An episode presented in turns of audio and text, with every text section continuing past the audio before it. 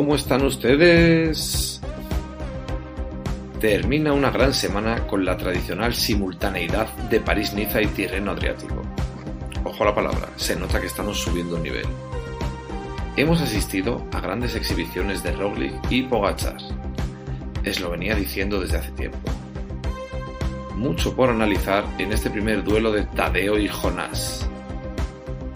También hemos tenido alguna romería belga que comentaremos. Y por supuesto, el noticiario. Una sección donde prima el rigor, la objetividad y el respeto. Gracias por este año junto a nosotros. Que no se pierda nunca el Palante.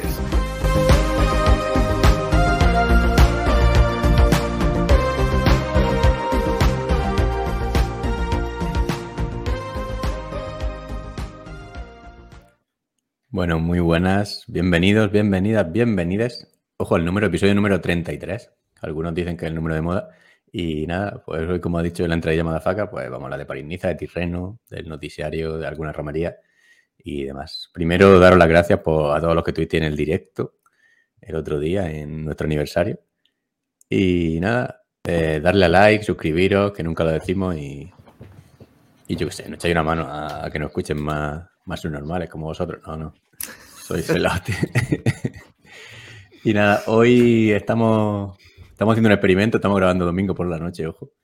Y, y estamos por aquí, Pandis, muy buenas. Buenas noches y viva el bar.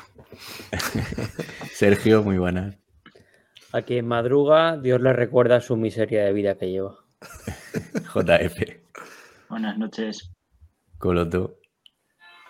Buenas noches, caballeros. Me gustaría dedicar este programa a Don Tis Benot. y, y Madafaka. Buenas noches.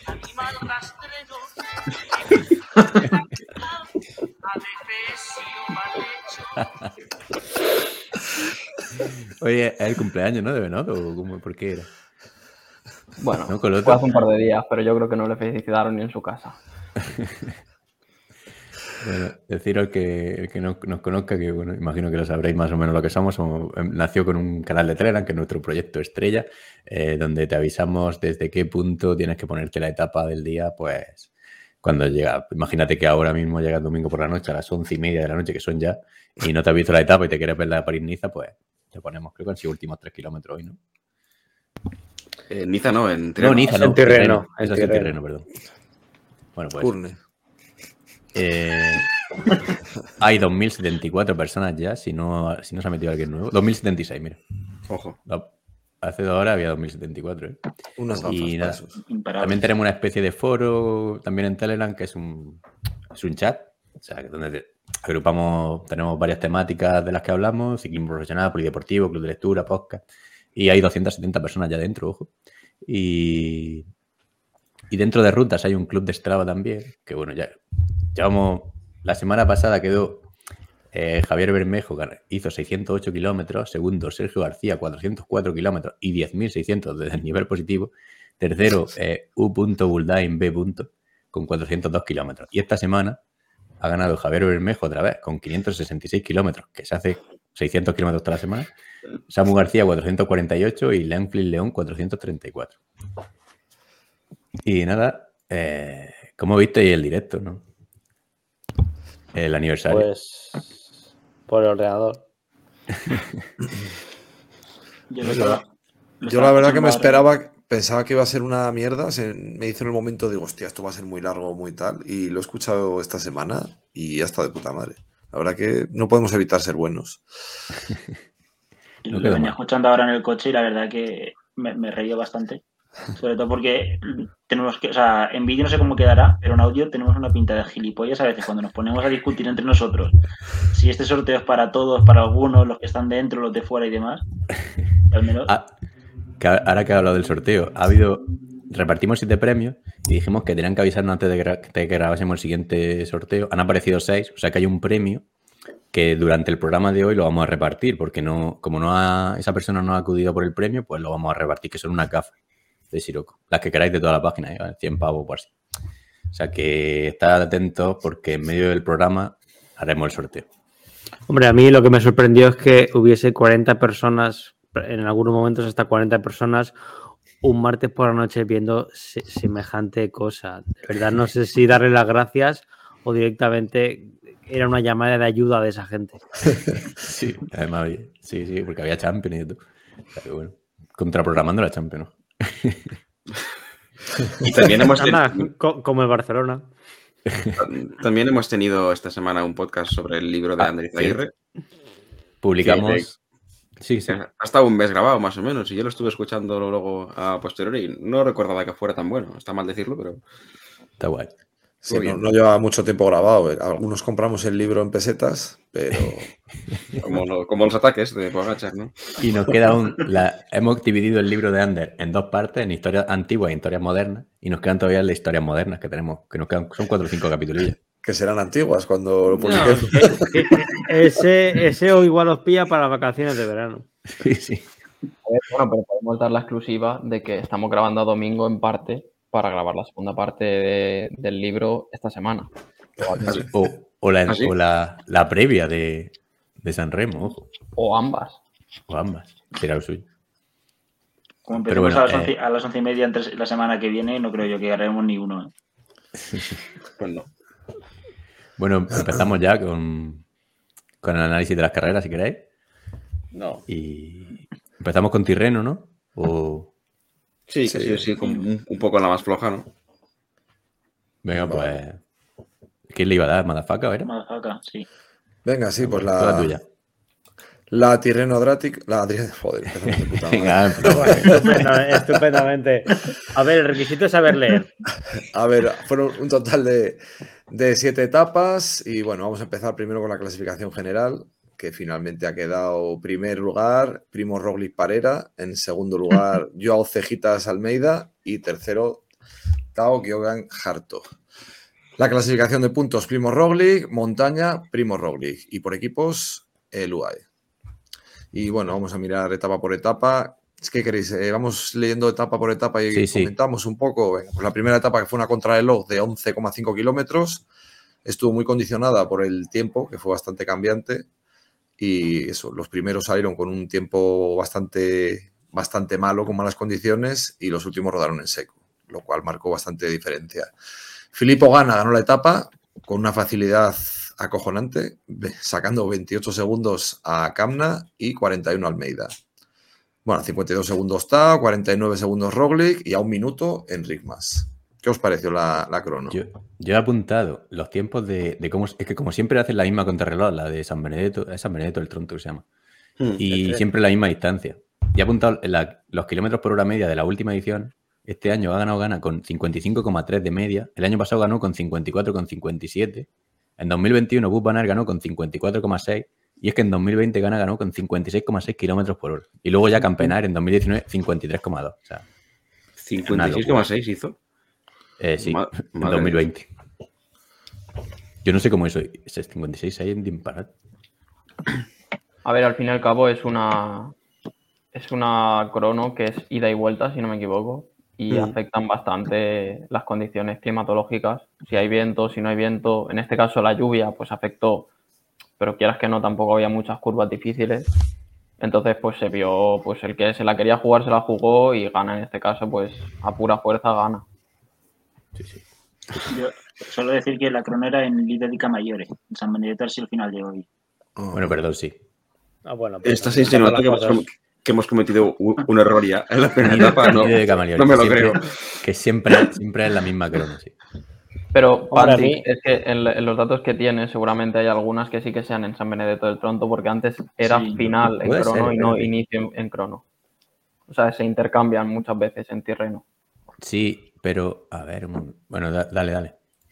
Sergio. No, yo iba a decir que el sprint este de la Curne estuvo bastante guay. Ya puestos a inventarnos mierdas. Que a mí, de, de esta primera etapa, eh, creo que la conclusión que yo saqué es que eh, mucha de la gente que podíamos considerar como favoritos no han venido a competir. O sea, Bud Van Aert directamente desistió. Rowley Kamika, aunque se ha llevado eh, la, la- la- la clasificación general, para mí, honestamente, no ha hecho un carajo. Y a mí, sinceramente, ya el primer día tuve esa decepción de que sí que es cierto que hubo el tiempo cambiante, que hubo gente que no quiso arriesgar, pero para mí lo que saco del primer día es que los favoritos no estaba ninguno en condiciones. Mm, No sé, no sé qué decirte. Yo creo que, Que, que simplemente te no- no metan, sé que que te metan tanto tiempo en 11 kilómetros que, que a Roglic le caigan cinco- un minuto o 50 segundos en 11 kilómetros, mm, que en Ritmas le caiga un minuto, sinceramente, mm, yo no lo veo. A ver, Era un que- cúmulo, un cúmulo de cosas. muy rápido. Yo creo que es falta de forma de ambos, porque Roglic, de hecho, ni iba, de- ni iba a debutar aquí. Y Van Aert ya hemos visto que no ha debutado en Estrade y que aquí ya ha llegado corto también. Y también, pues, una Debut vez Van Aert, ya con ese punto, decir. ¿No? Debut Van Aert sería lo de eso. Lo de, Hostia. de la. bueno, cuando llegas con ese punto de forma, pues ya te, te tomas la carrera de otra forma. Que por cierto, Roglic, yo creo que no venía ni a disputar ni nada, pero No, es que no. ha sido lamentable. O sea, imaginaos cómo ha sido la carrera para que se la haya llevado Roglic estando mal. Pues eso digo, es que ha sido. Bueno, ahora, ahora comentamos. dices. Pero Ahora tienes, razón, tienes razón, Coloto, en lo que has dicho. De, es verdad que en San Benedetto es cuando es al final y en, y en- y aquí, o sea, en Lago de Camaiore está cuando es al principio, sí. Una- son contrarrelojes muy parecidas, ¿verdad? Y estos dos No, últimos ya. años han sido, han sido la de este año. O sea, el Lago de... Yo Di pienso que en este, que en este tipo de, de cronos, de este tipo de carreras, los favoritos tienen como un acuerdo no escrito de decir aquí que se la jueguen los especialistas, que ellos van a otro rollo, no, ninguno decide arriesgar. Pero vamos, que yo que a Roglic yo no lo he visto mal. Bueno, luego sacamos conclusiones al No, final. pero es que no, Sí. o sea, no es que los hayan. O sea, es que hubo un tío que, que sacó 30 segundos al, al segundo y luego el resto hicieron tiempos más o menos normales. Pero es que, claro, hubo un tío que sacó 30 segundos. Es que, En 11 kilómetros. Hostia. Tela. Yo, Enric Más, estoy contento ahí que no perdió mucho. La verdad. Bueno. Con, con respecto a Roglic. que Roglic de paseo le saca 11 segundos una crono de 11 kilómetros. Imagínatelo, Sí, pero- una crono de, de 40. Yo creo que no iba de paseo, porque la. De hecho, yo me acuerdo- digo, a ver cómo sale Roglic. Y la primera curva que da, dice, hostia, que se mata. O sea, tío, la primera curva a tope, o sea, que yo qué sé. No sé que ha ido ningún día Roglic, ¿no? Está mejorando, sí. Mira, desvelaremos. ese es un, su mayor triunfo. Hay más banar que él. Sí, Sí, Bueno, para ganar lo tiraron. sí, sí. Bueno, a ver. Venga, sigue, va. Seguimos. Etapas 2 y 3, que las vamos a decir seguidas, fueron llanas ambas. La etapa 2 la ganó Jacobsen al sprint, delante de Philipsen y Gaviria. Y la tercera etapa, ya hemos dicho que es llana, Philipsen se impuso eh, ante Bau- Bauhaus y Girmay.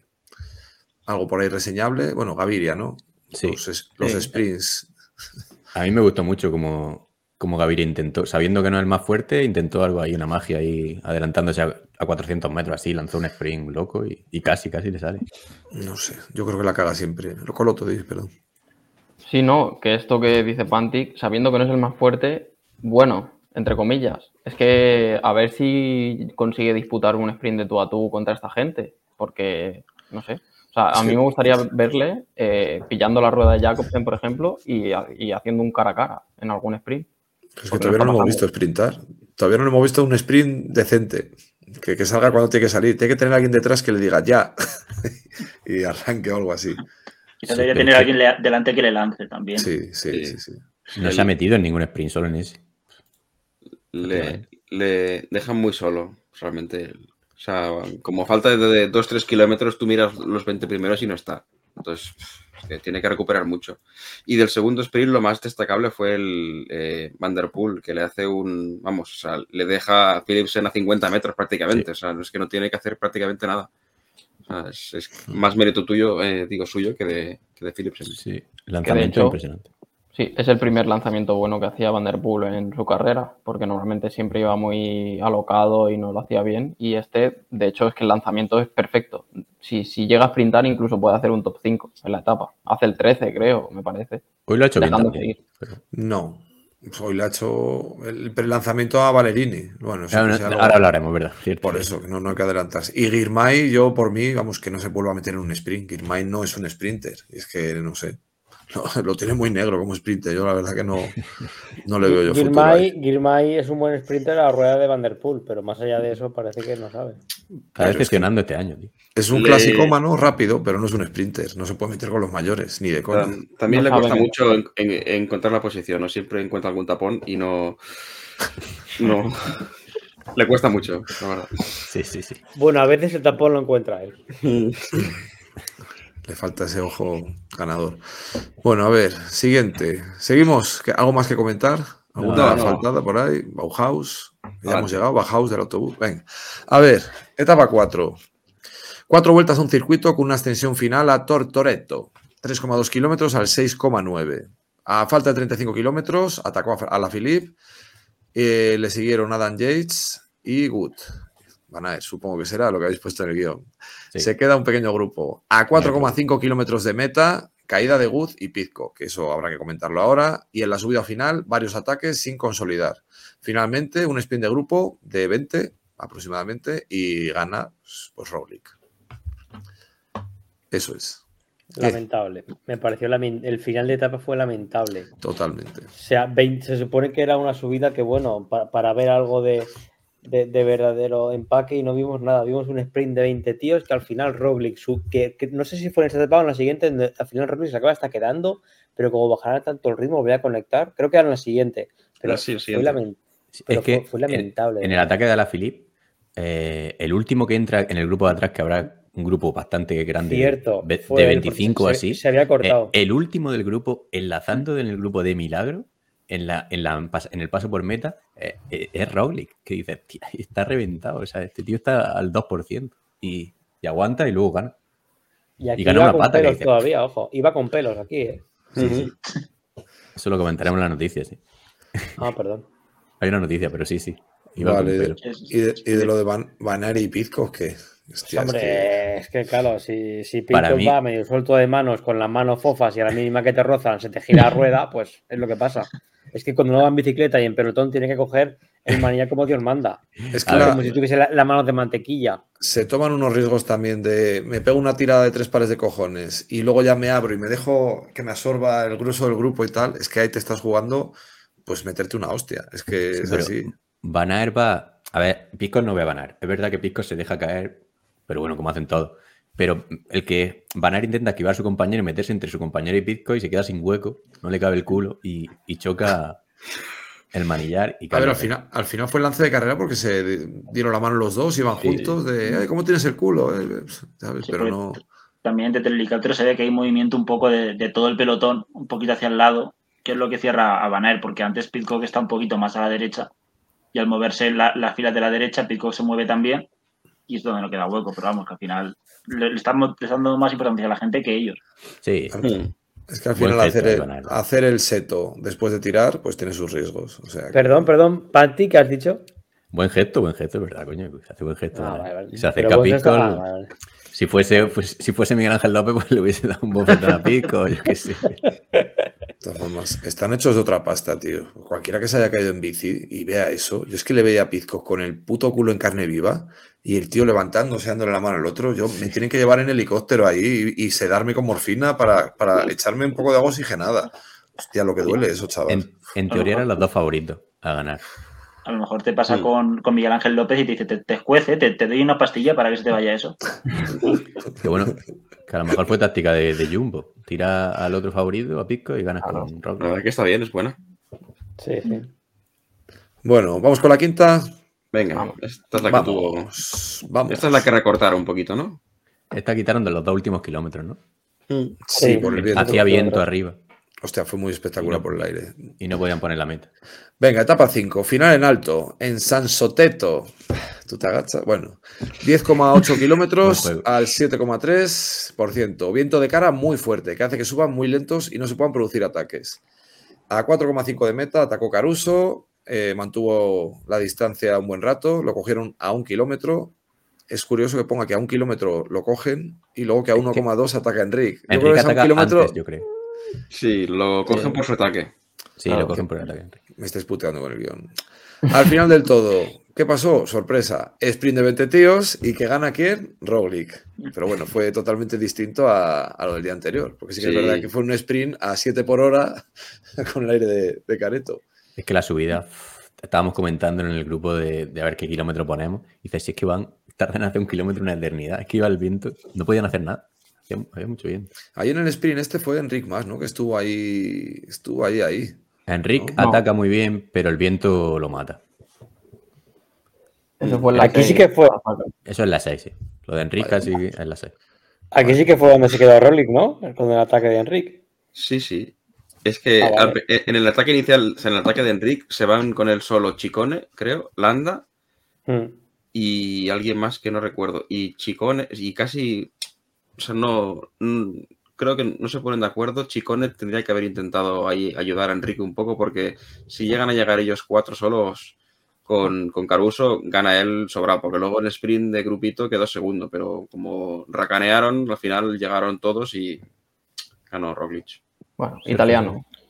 Yo aquí un poco conectando con, con Andalucía, creo que Enrique hizo lo que pudo. Al final, dentro de lo que es él, está en modo ataque, lo volvió a intentar, no pudo ser por el viento, pero por lo menos ese esfuerzo se agradece, porque eh, en otras temporadas igual hubiese seguido hasta 100 metros de meta detrás de alguien y punto. Aquí por lo menos intentó, que no le salió porque luego Chicone no le dio continuidad al ataque. Bueno, pero se intentó por lo menos. A ver, es, Es que muy es el único que ha esperanzador. atacado. ¿Quién ataca Es muy esperanzador ver a Enric más así porque realmente tampoco es su terreno. Enric sí que puede tener un poquito de cierta explosividad que le ha mejorado, pero no es su, no es su tipo de puertos y aún así está siendo súper agresivo y para mí, a mí me lo está poniendo, vamos, como... pero muy bien, muy bien. Dilo, o dilo, sea, dilo, dilo, dilo. no. Y ya te digo que las condiciones, primero que quitase los dos kilómetros y, y luego el viento, al que más perjudicó es a Enrique el recorrido. Pero te veo muy comprensivo, ¿eh? Con, con las cancelaciones, con, con que No. los ciclistas no ataquen porque hay viento. ¿Qué pasa aquí? Y cojan la bici encima de la nieve y... Es que luego tenemos la de. Hay otra Falta- etapa. can- Es que hay un montón de cancelaciones esta semana. ¿eh? La etapa, ¿cuál es? La, la 6, ¿no? De, de París-Niza y, y luego el Gran Premio este belga. Lo más sorprendente es que no nos hayan cancelado aún a, a, nosotros. Eso es lo que no lo explico. Nos cancelaron el en el directo. Que eso no lo hemos comentado. Claro, pusimos el vídeo de contador de un minuto y pico. Y cuando subimos el directo, tal cual, dije- decía, yo fui a enseñárselo a mi pareja. Digo, hostia, mira lo que. Y, y dije, digo, hostia, si está el vídeo caído.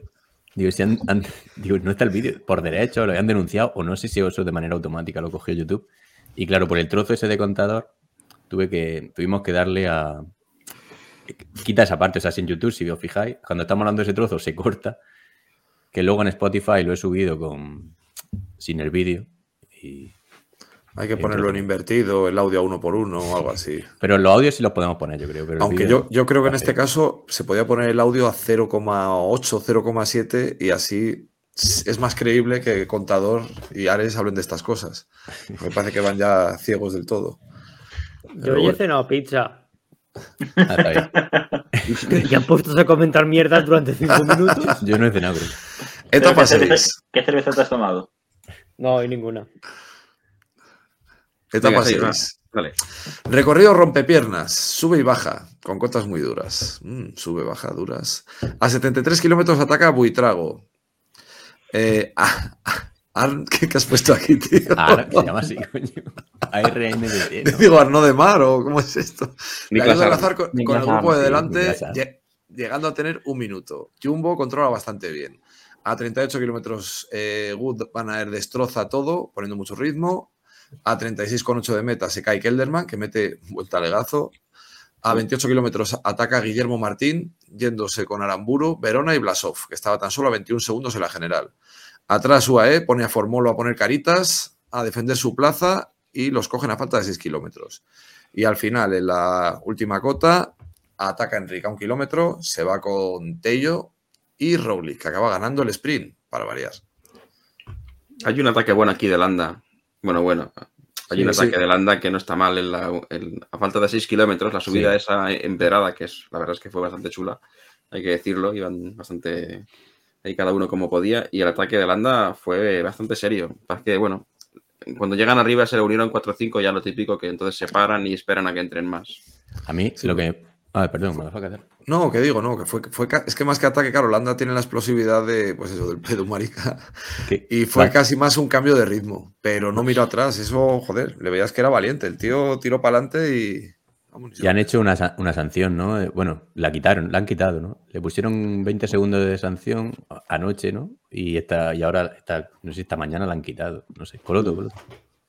Sí, se la han quitado básicamente primero porque era bastante, o sea, era culpa de ellos no haber señalizado que no se podía pasar por ahí o no, no haberlo tapado. Y segundo, porque era bastante hipó- hipócrita por parte de la organización eh, sancionar a los que iban por el interior y no sancionar a los que iban por fuera, que también estaban por la calle, digamos, por la parte no, no adoquinada. Sí, pero yo no entiendo qué pretendía Landa y yo qué sé, si es que no recortan nada y se va metiendo por ahí por un sitio que dicen, madre mía. A ver si con suerte, con suerte Roglic se la piña o algo. Y lo raro que no se cayese él, Landa también, pero Pues es cosa parecido. Al final, esta es la tercera que gana Roglic, que acaba ganando la general por las bonificaciones. Que, o sea, que una carrera así World Tour de siete días se decida por, por las bonificaciones, yo creo que significa que ha habido poca dureza, ¿no? Que no, no se Sí. planta muy en el recorrido. Con pocas ganas también. aquí, en esta etapa, parece, para mi gusto, o sea, el único que, que pone contra las cuerdas a Jumbo es Bus Van Aert, que se pone a tirar como un loco, descuelga a todos los Jumbo, excepto a Roglic, pero él solo, tirando como loco, y, y Roglic, suerte que le puede seguir la rueda, y claro, le desarbola el equipo entero a Jumbo, que se cae Kelderman, y en vez de esperarlo, que es la otra baza de la general por si peta Roglic, sigue tirando Van Aert, en vez de esperar a Kelderman que se levante y siga, que también tarda un montón en levantarse, y, y no entiendo lo de Wood Van Aert. No. Sencillo, luego- al, al ritmo de Banner no ataca a nadie.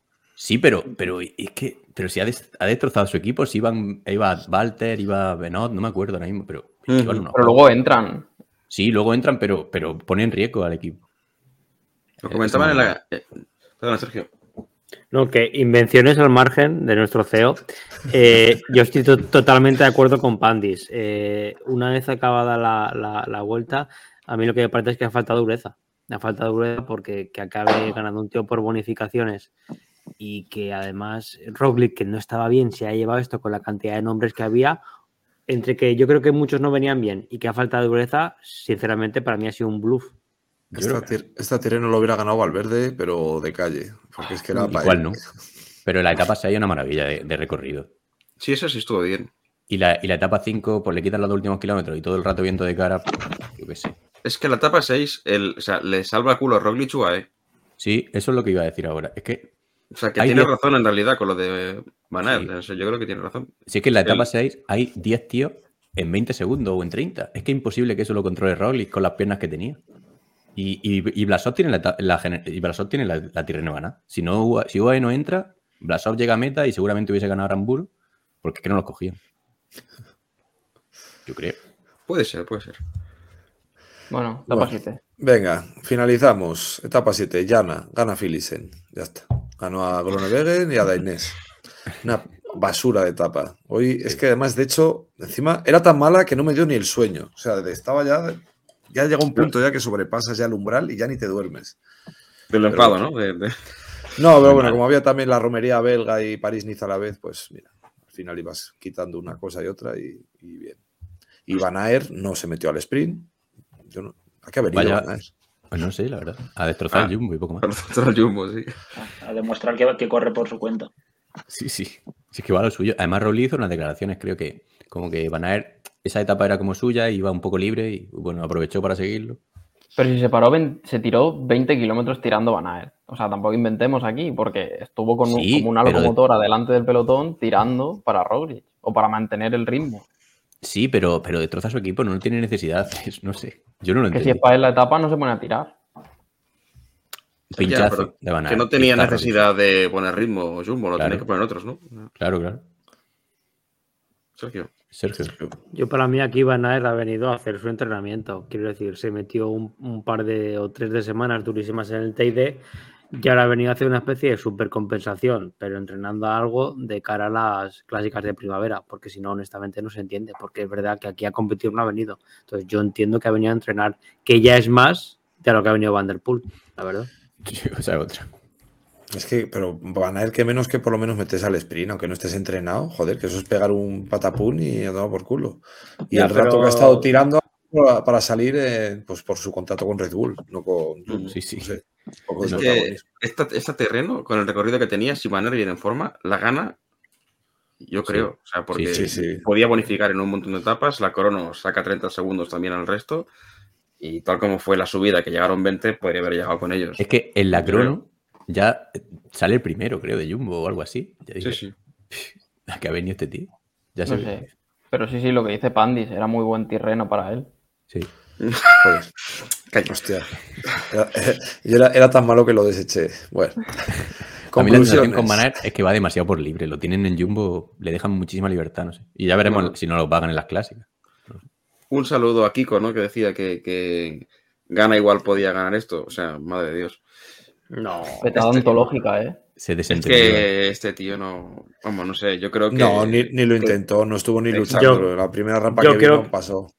Sí, yo lo que le quiero decir eso, eh, con lo otro, yo, yo creo que no petó, directamente el tío desistió.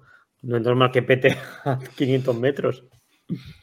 Pero yo creo, o sea, si os fijáis, primero hay dos indicadores de que yo creo que sí que ha petado. Uno es la actuación que tuvo en Algarve, en la que aguantó en las subidas. Y dos es en la etapa esta en la que peta, que es la primera con cierta dificultad montañosa. En la primera, bueno, en la penúltima vuelta eh, sale a los cortes y sale a tapar a, a los rivales. Yo creo que sí que tenía intención de luchar, pero se desfondó, sin más. Pues a mí me- es verdad, pero en la crono me está empezando. Me, tuve un tiempo que dije, empecé a dudar de gana y ahora dice, hostia, este tío. Sí, sí, sí. Es una puta locomotora. ¿Qué más conclusiones? O sea, lo que puse aquí, sí, ¿no? Que eh, van a, eh, van en a el- ir Van en der el mundial se vio, en, en el mundial se vio Pantic. No, pero sí, pero. Van Aert y Van der Poel han venido a jodernos el fantasy. Sí. Roglic al Tour, ¿eso qué os parece? Es que, joder, es que yo, yo le veo muy bien, joder. Tiene- es que es decís que- que, ha venido mal de forma. Eh, Se iba a ha decir, sacado la no. chorra. joder, ¿Cuánto, yo le he ¿A cuánto estaba? bien. ¿A cuánto? ¿Qué, qué estaba? ¿Al 15% Roglic? ¿Y ha ganado No, una no. Tirreno Adriático? Es ahí. que la etapa, si es que se queda en el, en el ataque de la Filipe, en la etapa 4. y dice, Sí, El tema es que. Didi, perdona. No- no, voy a decir que- que pare- probablemente no esté ni entre los 20 más fuertes, fuertes de la carrera y se ha llevado la general. pues por eso. Pero, Sí, que porque, te- la- hay que- pero porque era muy floja la carrera. Que esto, Mm. o sea, claro, si le ponen una tapa con tres puertacos. Sí, pero 20 tiene, tiene margen, que, que- que es la primera carrera que corre después de la lesión, ¿crees? Mm, Sergio. Sí. ¿Sois conscientes de la diferencia que hay entre Vingegaard y sobre todo de Pogacar al resto del mundo? Pues yo O no la veo. No, no vendáis humo, que Roglic, a mí Roglic me encanta, pero aquí a- en cuanto a la Ah. carretera, la carretera se empinaba un poquito, el tío se quedaba. Pero O sea, que dice, pero Ahora vamos hace- con, hace- ahora vamos hace con dos eso porque Vingegaard, eh, bueno, A ahora no, con la eso. francés, así que no puede decir nada. Hace tres años le, le sale una crono mala o le sale un milagro a, a Pogacar, le gana Roglic. Hace dos años, bueno, pierde Roglic el tour que se, tenía que, se mereció y con la caída, ¿no? Y el, y el año pasado vuelve a caerse. Yo qué sé, yo creo que Roglic, yo que sé, que no, no ha nunca petado en el tour.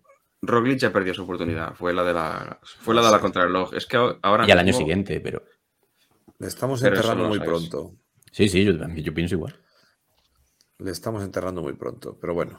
ya- bueno, ya lo a ganar el Giro y ya está. Doblete Nosotros Giro. no, le, le ha enterrado su propio equipo que lo lleva al Giro. O sea, no, o sea, no es una cosa nuestra. Eh, van a confiar en Vingegaard porque ha ganado el Tour año pasado. Es que es, que normal. Yo creo que un poco también Roglic si este año se dice gana- voy al Giro. Si Sí. este año gana el Giro y coge confianza, eh, se- el, y Vingegaard siguen apostando por él en el Jumbo, el año que viene Roglic no está en el, en el Jumbo. Y Me lo han dicho fuent- fuentes del equipo cercanas, extraoficialmente. Pero en- En Bora, en Bora estaría bien. Ineos, Ineos. ¿Y Neos? En Bora Bora estaría de puta madre y no aquí con vosotros. Venga, París-Niza, la Sorteo. PN. El sorteo, ¿no? Ah, sorteo, tío. Menos mal que ha dicho. JF. Se me ha olvidado. ¿A qué le hace falta a mí, ya está, cojones. A Pues mí, está. mira, Pues ya está. ¡Hala! están para cambiar. Vamos bueno, no explicamos nada. Son unas gafas y se sortean entre el número 4 y el 67 o por ahí. No, espérate que había un nuevo socio, el 69 creo. Ha habido... 69, venga. Pero es porque, porque a uno que le tocó no, no se ha personado, ¿no? Entiendo. Ah, sí. Eh, Javier... Espérate, lo voy a leer. Javier Tapatas. A ver si luego se ha presentado y la, y la estamos liando. No, pero no. Se mira por todos lados y no. Si, si se ha presentado, que lo recuerde. Si no, lo sentimos mucho. Vamos a joder el ritmo aquí a cuenta del puto sorteo. Mira, José Andrés Albite se apuntó y no, y no apareció, ¿vale? Entonces vamos a seguir la misma metodología que hicimos, es decir, lo sorteamos y si no apareciese el ganador, pues lo volvemos a sortear el siguiente. A, y así hasta que aparezca. a una sociedad benéfica o algo. Tenéis una semana para escribirnos A las o- 11. o por la web, en el correo, o en el grupo, o cualquiera de nosotros, o donde queráis. Y los números son del, del, del 4, con los tres primeros somos nosotros, y creo que el 6 era Sergio, y el 7 creo que es Juan, no sé, hay alguno más por ahí. Al Ah, no, 69. no, dale, que me, me aburro. Va, le doy a compartir y El 1. sale. Le doy a generar, ¿vale? El 22. Felicidades, bravo. ¿De, de Espérate. quién es? Voy a ver quién Vamos es. a aplaudir para los sordos. El número 22 ha ganado el sorteo de la gafa. Repito, una gafa Eneco González Cabrera. Muy bien. Eh, pues Ese, ese tío va siempre ahorrando, ¿no? Va siempre en eco. ¿Qué le iba a decir ahora? bueno, un, señor vasco Hostia. seguramente. Joder, que, que- Ah, está bien, ¿no? Pues eso. Ah, y decir, claro, ¿dónde se han apuntado? Esto, si os queréis participar en cualquier sorteo que hagamos, o si Eneco no aparece y la semana que viene queréis que os, pue- os puedan tocar las gafas, eh, entráis en ciclismosinespoiler.com y hacéis socios que es gratuito. Simplemente ponéis vuestro correo electrónico y tal, y vuestro nombre, y, y ya tenemos una base de datos que es gente que le interesa los sorteos. O lo que sea. Muy bien. Nada, seguimos. Pues, París-Niza. Le doy. Venga, dale. Sergio se ha ido. Bueno, pasa nada. Dale, Se abrió, Bueno. se abrió de orinar. Bueno, a ver, clasificaciones eh, de la París-Niza, victoria para Tadej Pogacar, segundo puesto para David Godú y tercero Jonas Vingegaard. Los puntos también son ya Pogachar, la montaña para Jonas Vingegaard y equipos para el Team J. Alula. La primera etapa, eh, una etapa llana con pequeñas cotas a 21 kilómetros. Ataca Paules en una de las cotas, yéndose Pogachar con él y abriendo un pequeño hueco en el que se unen Demar y Vingegaard, pero no llega a nada. A 10 de hay una cota bonificada, eh, donde el sprint lo gana Pogacar sumándose segunda bonificación y dejando a Vingegaard sin bonificar. Eh, después de, este, de esta bonificación, Vingegaard y Pogacar se quedan solos, intentan hacer un pequeño amago de darle continuidad al ataque, pero Vingegaard pasa y, y finalmente son absorbidos por el grupo. Al final el sprint lo gana Merlier bien con un buen trabajo de equipo, quedando segundo Sam Bennett y tercero Pedersen. Si queréis destacar algo de aquí. El momento, ¿no? Que fue discutido, el momento Vingegaard Pogacar cuando Vingegaard decide no, no, no relevar. Bueno, es lógico por parte de ambos la, la actuación tomada. O sea, a Pogachar le interesa porque seguramente le sacaría más bonificación todavía en el sprint a Vingegaard. Y, pero- y a Vingegaard eh, no le interesaba porque obviamente pues lo contrario de Pogachar. Sí. Así es una declaración de intenciones desde el minuto cero de a lo que ha venido aquí Pogachar, que es a, a sacársela. O sea, exhibición ya desde, desde el control de firmas ya, acojonante. Demostrando que puede, tanto en carrera como en tema de bonificaciones. Así que vamos, espectacular todo. Decía, no, se, se ve a Pogacar nervioso y más que nervioso se, divierte con esto y quiere ganarte a, a las chapas incluso. Pero yo, y yo creo que es su punto débil. Sí, sí, sí, sí, Sí. sí.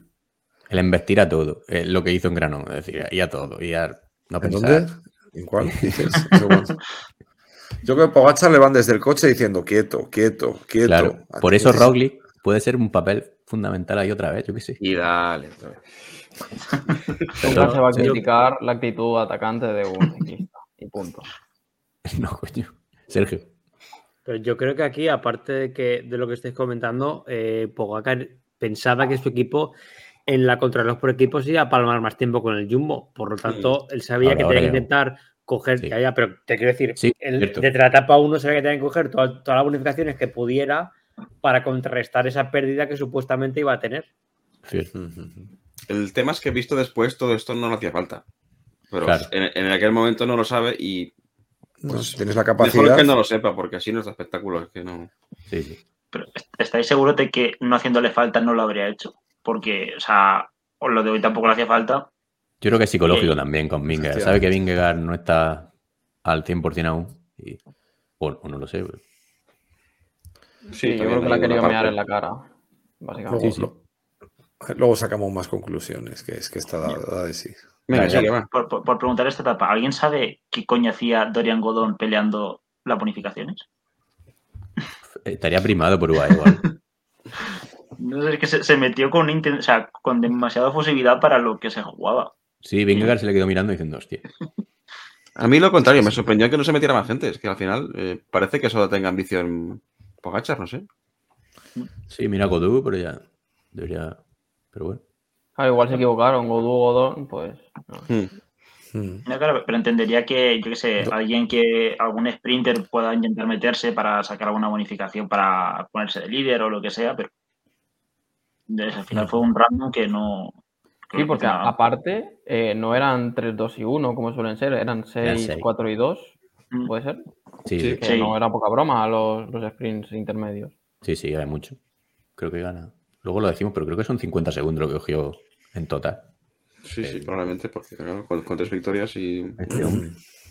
Y Merlir en el Quick Step ha aterrizado bien, ¿eh? Ojito. Ojito a ver quién va al Tour este año.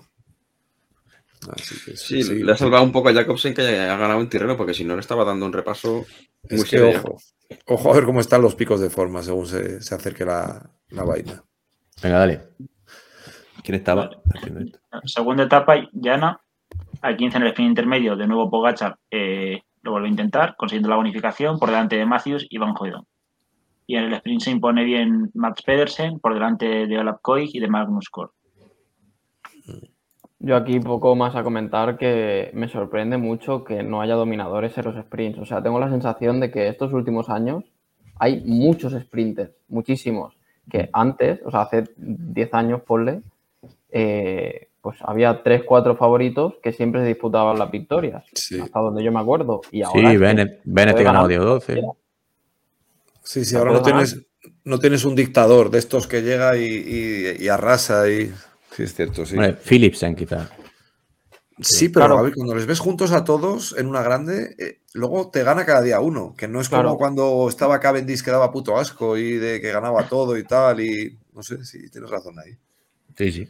Es que ya no solo ellos, ya son los equipos, ¿no? No hay un equipo que ponga el treno y, y ya no le tosen los últimos dos kilómetros y lo dejan a 100 de meta y gana. O sea, es que es, es un caos absoluto de gente adelantándose y encima cuando hay finales que son así revirados, que es que hay sprints que llegan de uno en uno, o sea, en fila india a los últimos 200 metros porque ha vivido la curva y, y claro, ahí es que el que va a 10 ya no tiene ninguna oportunidad. Con lo- Coloto, Eh, coloto. Sí, yo creo que también, o sea, no solo, no, afecta, no solo afecta que no haya un dominador en sí, sino también afecta que es mucho más difícil eh, el tema de la colocación porque los 20 equipos o 22 equipos que Sí. hay en las carreras, todos tienen un sprinter. Entonces todos se intentan meter en el último kilómetro. Y uno que un día te ha hecho el primero eh, y te ha ganado la etapa, al día siguiente puede ser que se vea envuelto en algún tapón o lo que sea y te queda el 20.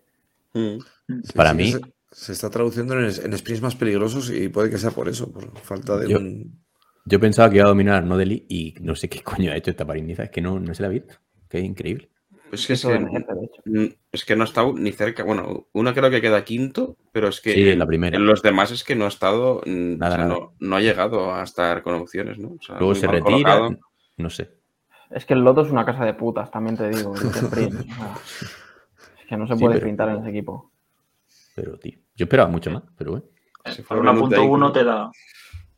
No sé si por la caída. Aún no ha ganado en World Tour, ¿no es ¿verdad? Una, lleva dos carreras World Tour en su carrera y, bueno, un segundo en Oslo y, y un desastre en París-Nice.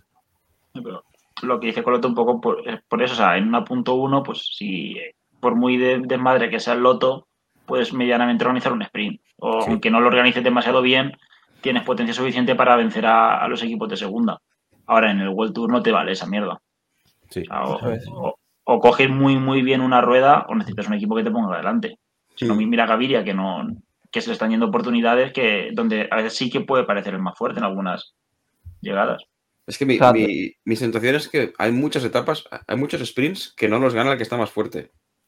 Los Mm. gana el que se ha sabido colocar mejor, o le han colocado mejor, o al que ha tenido suerte de elegir la rueda correcta, que tampoco está Sí. mal, ¿eh? porque es que si Mm. lo gana todos lo mismo, tampoco mola, ¿no? Pero es cada vez más importante colocarse bien. Sí, eso Tom Bonen siempre lo, siempre lo ha dicho. Bien, O sea bien, que- lo has pillado, lo has pillado. Gracias, joder, ya te ya llevabas dos. Choca. Venga, toma tres. ¿La tres o la dos? Sí, la ¿Y quieres tres. decir algo, Coloto, antes de cambiar? No, bueno, ya era un poco redundar en, en eso que de Lee eh, en las punto uno, pues eso, no, no es que no gane en World Tour porque no sea bueno para ganar en World Tour, sino porque el nivel del equipo eh, o el nivel de los equipos en general en las punto uno es mucho peor que el nivel de los equipos en World Tour. Sí, sí, sí. Era mucho más rápido su hermano Bruce. Etapa 3, crono Venga. por equipo. Eh, victoria de Jumbo por 44 centésimas por delante del Jacob Lula y tercer puesto para Bora. el UAE solo, con, solo cede 15 segundos, bueno, Pogachar solo cede 15 segundos y Grupama cede 7. ¿Qué, qué os parece la etapa y la, la modalidad de crono nueva?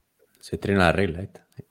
De que puede llegar, el primero que llega el que marca el tiempo. Del A equipo. mí me ha equipo. parecido un acierto y un triunfo total. Y además ha puesto en evidencia a Jumbo que tenía que haber sacado un minuto a los demás y por hacer una, un planteamiento súper clásico de hacerlo como siempre, la ha cagado. Aquí yo la táctica esa de Pogachar, de salir en equipo y llegar el solo, joder, es que me ha recordado al coyote en un cohete Acme, llegar el solo a meta como un tiro. Lo ha- ha- o sea, es que ha, ha salvado los muebles con un equipo totalmente inferior a- al Jumbo. A mí me ha parecido. Pero que hay Pogachar que salva Espectacular. un segundo, salva. O... Hostia, Pogachar podía haber perdido un minuto ahí. Pero, No, hombre, pero que ganó- hace un sprint de 300 metros, ¿no? De- Pero bueno. se fueron desintegrando, tío. Fue como Sí, cuando sale sí. un transbordador espacial y, o sea, No, si lo, pla- lo plantean bien. apurar a todos a por uno. Coloto, perdón. Yo creo que el planteamiento correcto eh, no era ni el de Jumbo ni el de UAE, porque el de UAE me parece un poco suicida, eh, en el sentido de que te puede pasar lo que, te- lo que pasa muchas veces en los trenos de montaña, que hay uno tirando y el que va a tirar después se desfonda antes que el de adelante. Pues eso si te pasa en, en la crono esta, te jodes. Hay que hacer un punto medio, yo creo. Llegar al último kilómetro con dos o tres compañeros y luego ya lanzar el sprint eh, de esa forma. Que el sprint de Pogachar es una barbaridad. Es, es una puta locura.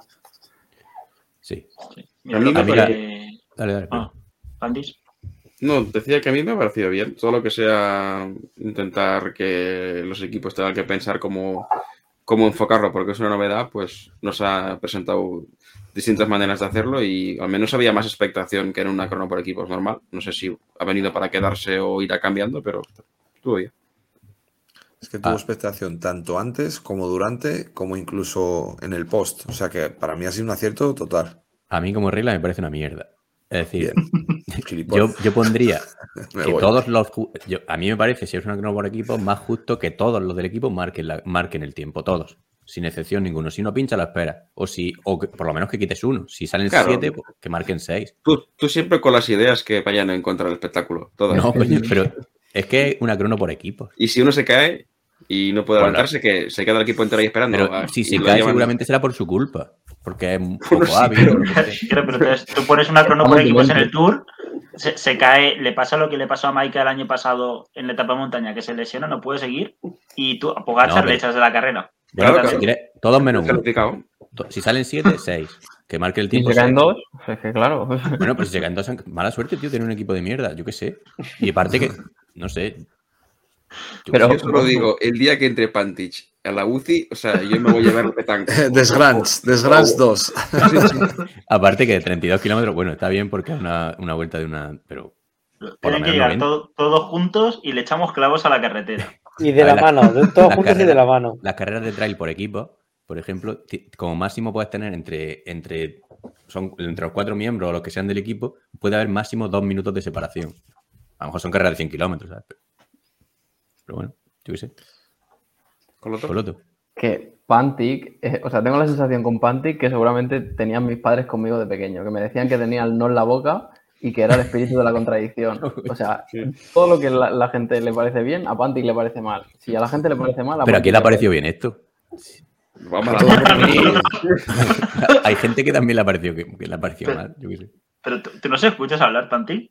A ver, Sí, te Claro, puede pues- parecer mal, lo que no puedes proponer es que cuente el tiempo del último.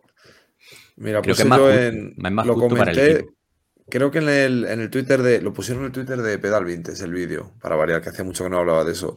Hubo un Tour de Francia, que yo creo que era Tour de Francia, no estoy seguro, a ver si nuestros oyentes corrigen, que había una contrarreloj por equipos y cada equipo elegía qué corredor hacía el último kilómetro. Y ese tiempo es el que contaba, que en el caso del, creo que era el Reynolds, porque eh, eh, lo hizo en Durain y se cascó un último kilómetro sprintando y tal, y era ese el tiempo que contaba. O sea, que experimentos ha habido ya incluso en grandes, que no solo en esto.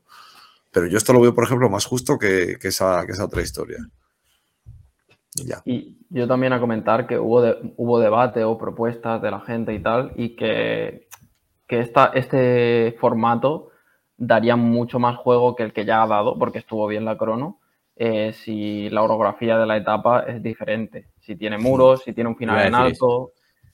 Iba a decir que había gente que comentaba que hubiese un muro final, que no me parece justo, Pero si el muro lo pone en medio, estaría más chulo. Hmm. Sí que tienen destrozar que el cuidar. Claro, ahí, ahí Van Aert te destroza el equipo, ¿no? Claro. Como en Tirreno. No, no, es verdad. Sí, sí. Venga, seguimos. Venga, va. Etapa 4, con final en alto. UAE controla bien eh, y todo se decide en la última subida. Le, Le Lodge Descartes. O algo así. 6,8 kilómetros al 7%. A 4,3 ataca Vingegaard y Pogacar le coge la rueda bien, yéndose ambos. Eh, a 3,5 los cogen y ataca Godú. Y a 2,5, justo antes de llegar al falso llano, lanza el ataque Pogachar. Vingegaard no le coge rueda y se mantiene durante tiempo a 20 metros de manera que es constante.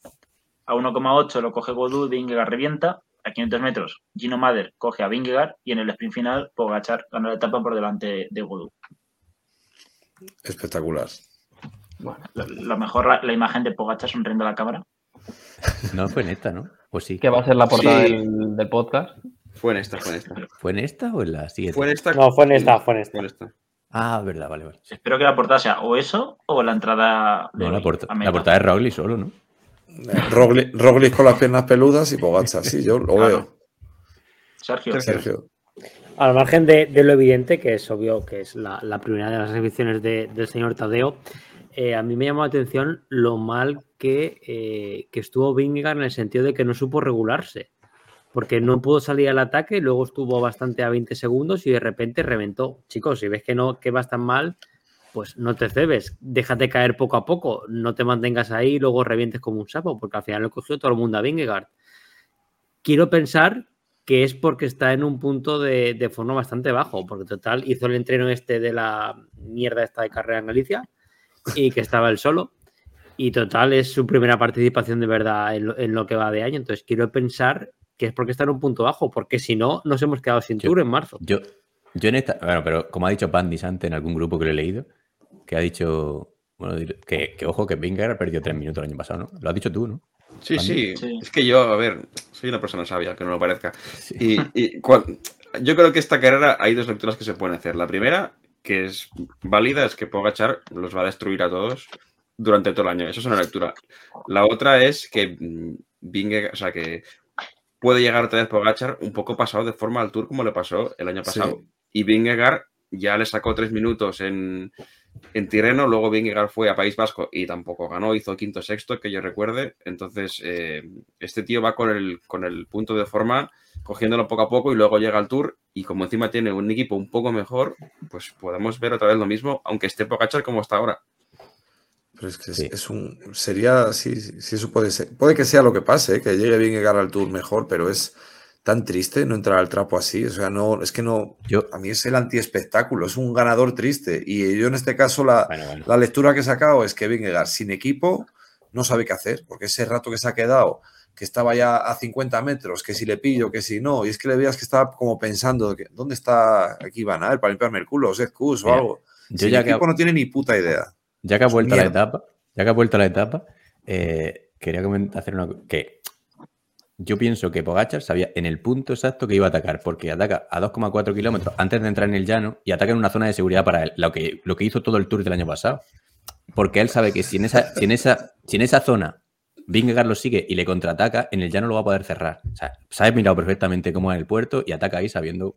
Luego coge 38 kilómetros por hora. Pero eso lo dices como algo bueno, ¿no? Que se, que se haya Sí, mirado. se prepara la etapa, pero ataca, busca una zona de seguridad porque no está seguro. O sea, evidentemente luego ha demostrado que es el más fuerte, pero Sí, pero en esta etapa- también busca una distancia de seguridad de 30 kilómetros, ¿no? no. en- Digo en esta etapa. Sabe perfectamente dónde ataca. En el tour del año pasado se pasó atacando a 500 metros de coronar todo el tour prácticamente. Lo, lo que tú llamas siempre vallazos, ¿no? No, es un pesetazo, un, ata- un ataque que no. En zona de seguridad, ¿no? Bueno, chicos, eh, anunciamos Sí. que buscamos CEO, a quien se quiera presentar como. Es lo que pienso, tío. es que- Ay, señor. Está claro que Pogacar solo ataca siempre eh, cuando faltan 500. No, no, digo aquí, ¿eh? esta etapa. Ya.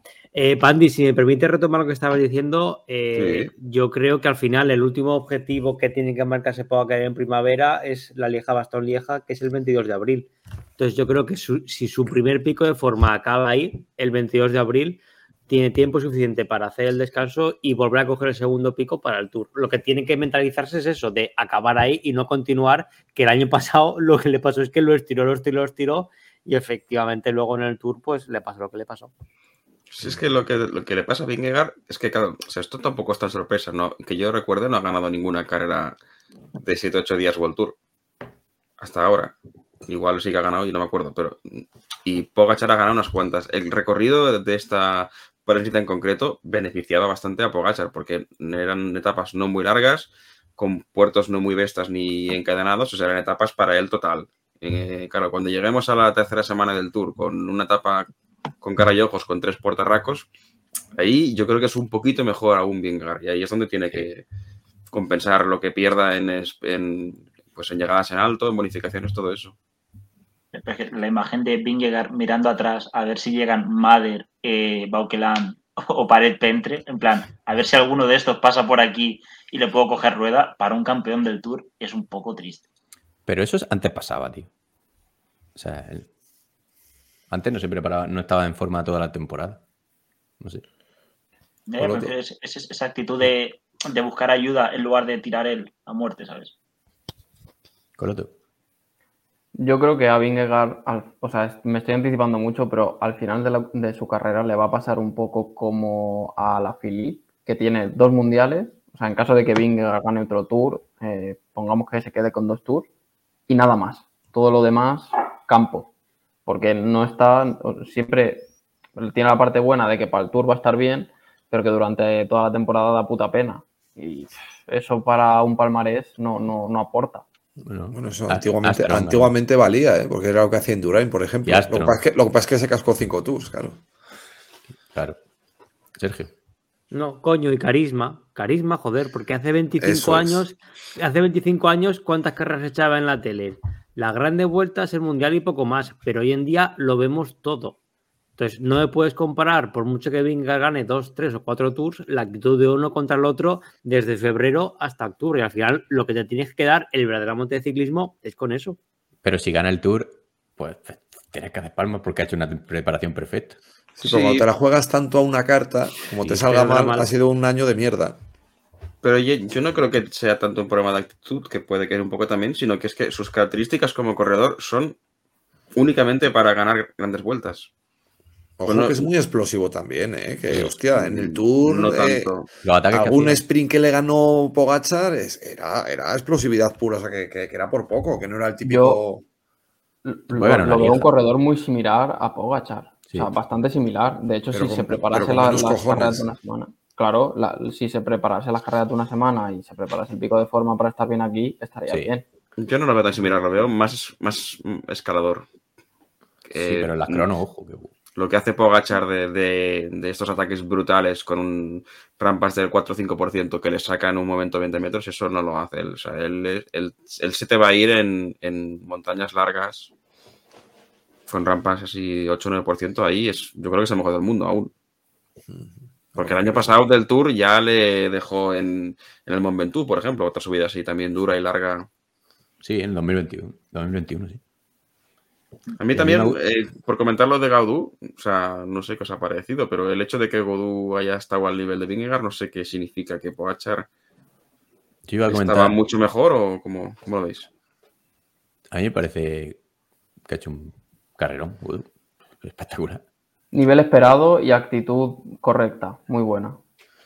Puedes ver que a, lo mejor él sí que se ha preparado esta carrera para llegar en su plenitud de pico de forma, por, motivos obvios, y se ha podido acercar a, los inmortales eh, estando, se supone que más bajo del pico. Yo creo que... Vamos, que sobre todo por actitud, aparte de, rendimiento, por actitud me ha encantado. Eh. O sea, ojalá que siga así la cosa. Yo tengo una cosa apuntada para etapa 6 sobre Godo. O sea, ahora contaré que Venga, sí, hablemos. Y a mí en esta me gustó mucho Boquelan. Me, me sorprendió un montón. Bueno, JF sigue. Eh, etapa 5. Ya. Etapa llana con un sprint limpio que gana Lavkoy por delante de Pedersen y Merlier. Sigo directamente, ¿no? Directamente. Es que todo lo que hemos hablado antes vale para esto. E-, etapa 6 cancelada por el tiempo. Eh, sin más. Podéis acudir al, al debate que tuvimos hace un par de episodios sobre el Gran Camino, aunque aquí al menos lo decía la organización y no los corredores.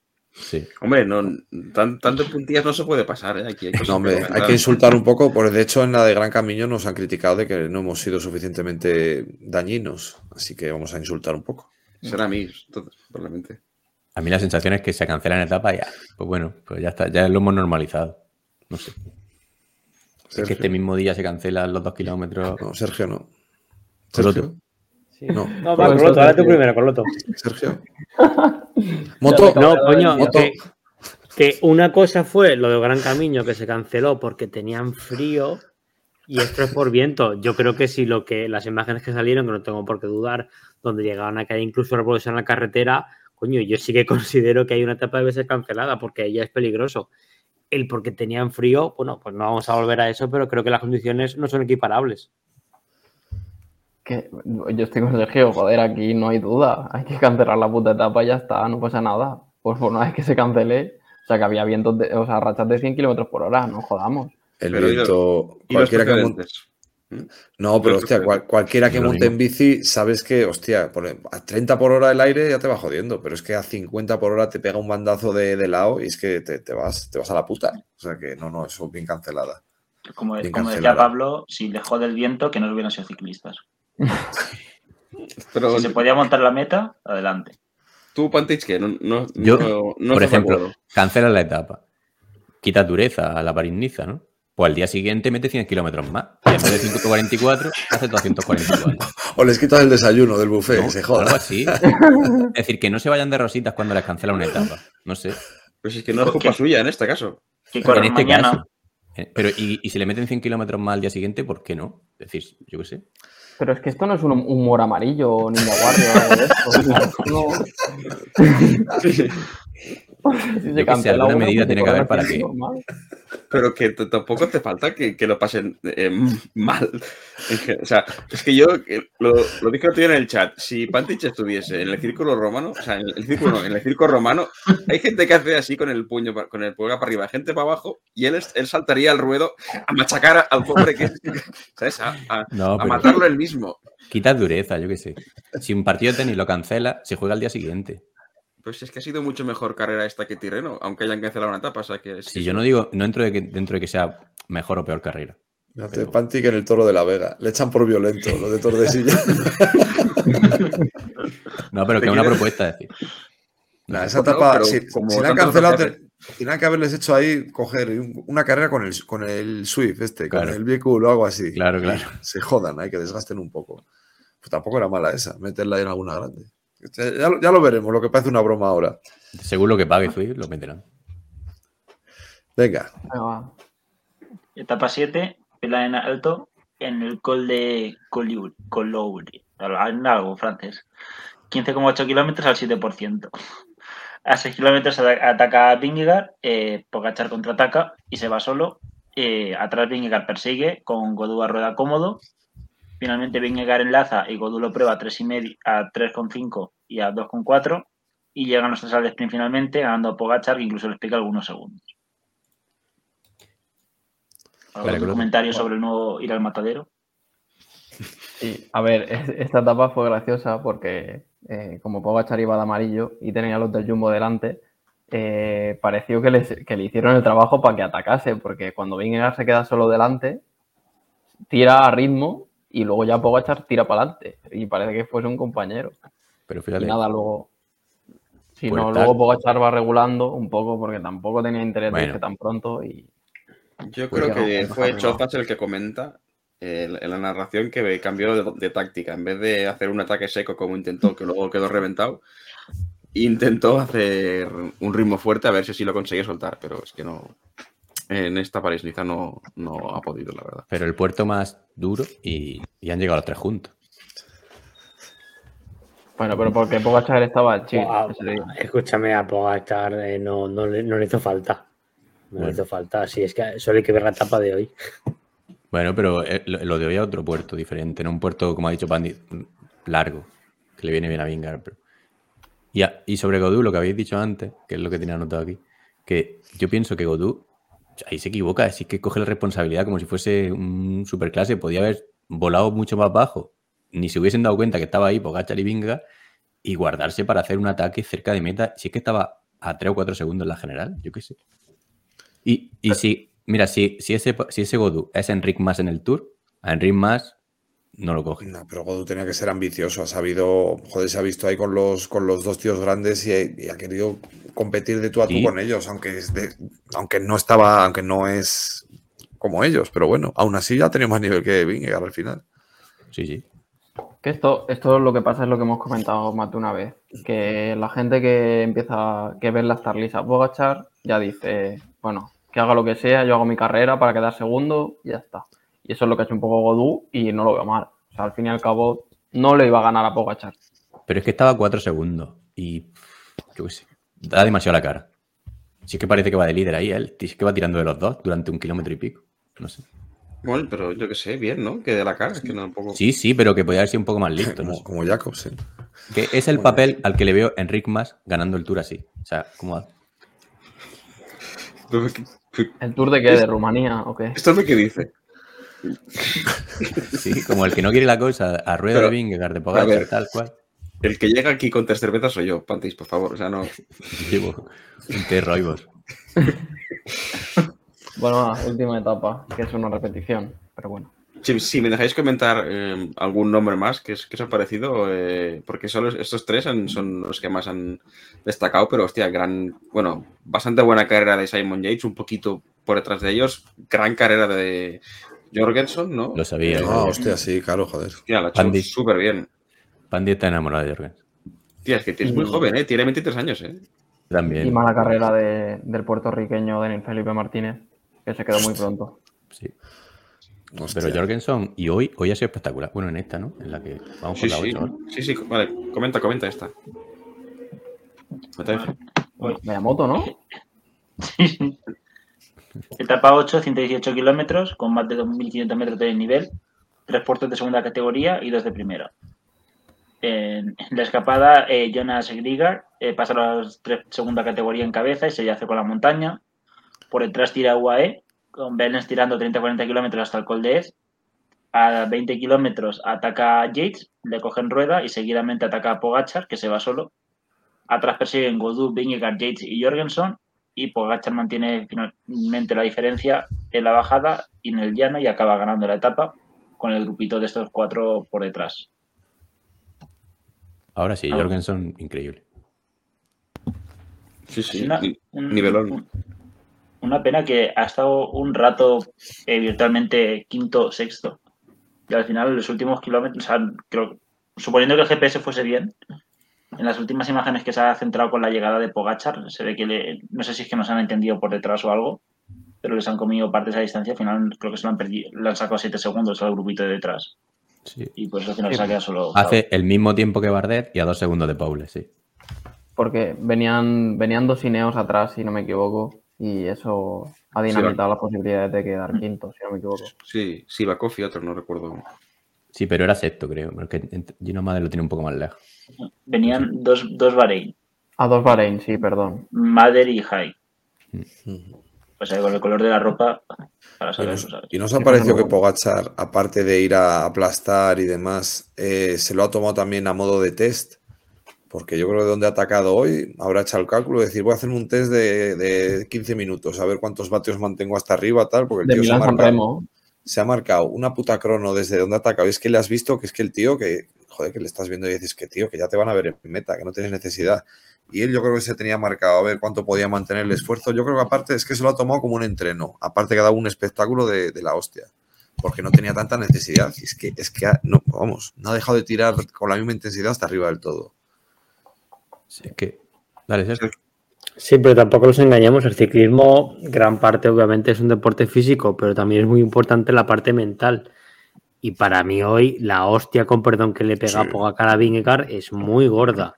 Es muy gorda. Entonces él Eso se ha visto fuerte, ha visto que Vingegaard tampoco está en el punto y ha dicho, bueno, pues de momento esta te la vas a llevar. Y luego ya más adelante vemos a ver cómo estamos. Pero esta hoy te la llevas. Sí. Y comentar que es que Vingegaard se ha dedicado literalmente agachar la cabeza y mirar para atrás cuando ataca a Pogachar. Es que no le ha dado ni, ni, ni para intentarlo. Sí, pero hoy ha, estaba mirando la clasificación, 50 segundos ha, ha tenido de bonificaciones Pogachar y gana por, gana por 53 segundos. O sea que en realidad, sin Bueno. quitando las bonificaciones, hoy gana la París-Niza, si no. Hoy no ha llegado Bueno, bien. O sea, Bueno, muy a muy también ha sacado justito. 20 24 segundos de bonificación. o sea, pero bueno, muy justito. Ya, pero los de Godú no cuentan. Si no, el No, se no. Muy justito, Pogachar. Escúchame, que si Pogacar le quiere sacar cuatro minutos, le saca cuatro minutos, digo mío. Decepcionante. Bogachar decepcionante. También te digo, co- comparando las dos carreras, o sea, por, por ver el nivel, o sea, que hay, hay gente hablando de que el, o sea, por retomar, ¿no? Lo otro de que Roglic ha ganado tres etapas y, y tal, yo creo que a Roglic lo pones en esta carrera y es que no va ni en el grupo de Godú y Vingegaard, ¿eh? No sé, no sé. Bueno, el de No sé. Igual No. Yo, lo he visto llegadas, muy bien. no. Las llegadas se las gana. Las llegadas que no le gana Vingegaard, a Pogachar se las gana. Es que no llega ahí, o sea, No sé si llega o no. Habría que verlo. Y ya del tema de bonificaciones se me olvidó comentar de antes de la Tirreno, que habría que explicárselo a Enric más. Que aunque pierdas un sprint no hay que frenar para que te quite la bonificación el resto. Que es que, joder, que ha perdido en, en un sprint, pero bueno, en fin, que tampoco puedes. Ha pillado, ha pillado lo mejor estratégicamente hablando de su padre deportivo, como Valverde. La verdad que lo demuestra día a día. Sí, sí. Pues eso sería. Bueno, al final que por goleada ha ganado. Ay, perdón, es que. No voy a decir que Valverde al menos los sprints los ganaba. eso sí. Entonces no, no Y- tenía que pensar en, en las bonificaciones que había o no. Ese detalle. Y, y perdona que insista, buena noticia para Movistar eh, poder tener a un tío que lo lleves a una, ¿no? a una vuelta de una semana y que también te lo hace bien, que no tenga que ir Enrique. Es que Jorgensen en el Tour va a ir con... A Enrique le va a venir. Madre mía. Pero es que le deberían dar una oportunidad. Como se No, le han dado a Max Soler, como se le han dado a Pero- en, el, en el Giro. Y ya Sí, la- pero no puede ir- Pero si va al, al Tour con Enrique y Jorgensen es tu mejor gregario. Pero es que Enric no necesita a nadie en la montaña. Pero que yo creo que también es el que quiere ir, eh, muy probablemente. ¿eh? Si le dan a elegir entre ir al Giro o ir, a- o ir al Tour, es que el Tour es Claro, y va a ir un papel. Y va a un papel chulo de, de gregario de Enrique. de- se le va a ver bien. Yo qué sé. Bueno, ya Sí, habrá sí. tiempo. Enrique, ¿a quién puede tener en el Tour que le tal? Verona y Jorgensen, ahora mismo. Que no está que, mal. que esté en un ratillo ahí con él. Pero bueno, pues al final va a ser el Enrique con ir detrás del trenecito de Jumbo y del del, del UAE, que este año va más potente. Hombre. Ya tiene bastante. Guerreiro irá. Ah, no. ¿Y y Guerreiro dónde va? Al Giro Al iba, Giro. ¿no? Al Giro. Y al con, Giro. con el, con el Championship este que ficharon el año pasado. ¿Cómo se llama? ¿Con quién? ¿Con El, Einer? el chico Con este Sosa. sudamericano. O con Einer, dices. Con, no, con Sosa, con Sosa. Y, y ¿para qué Bueno, pero Sosa, no, no, Sosa está en el Movistar, nadie lo sabe. Entonces, igual. Guerreiro, Bueno, sí. o Guerreiro va al Tour, ¿eh? En principio, en su. Iba a decir que. Ah, por, que- por- sí. por eso decía que a sonaba Guerreiro que iba al Tour. sí. Que Ah, no llegar al Einer va de líder. Einer va de líder al Giro. Vale. Nah, a a por etapas, Guerreiro. Verona. Guerreiro, Verona y, y Jorgensen, pues no está joder. Pues entonces no es mal equipo, hombre. No está mal. Ya, pero que sí que no te falta que vayan ahí todos, tampoco. Pero bueno. Bueno, para echarse la foto eh, con Enrique ganando en Sí, París. En la clasificación por equipos, como mucho.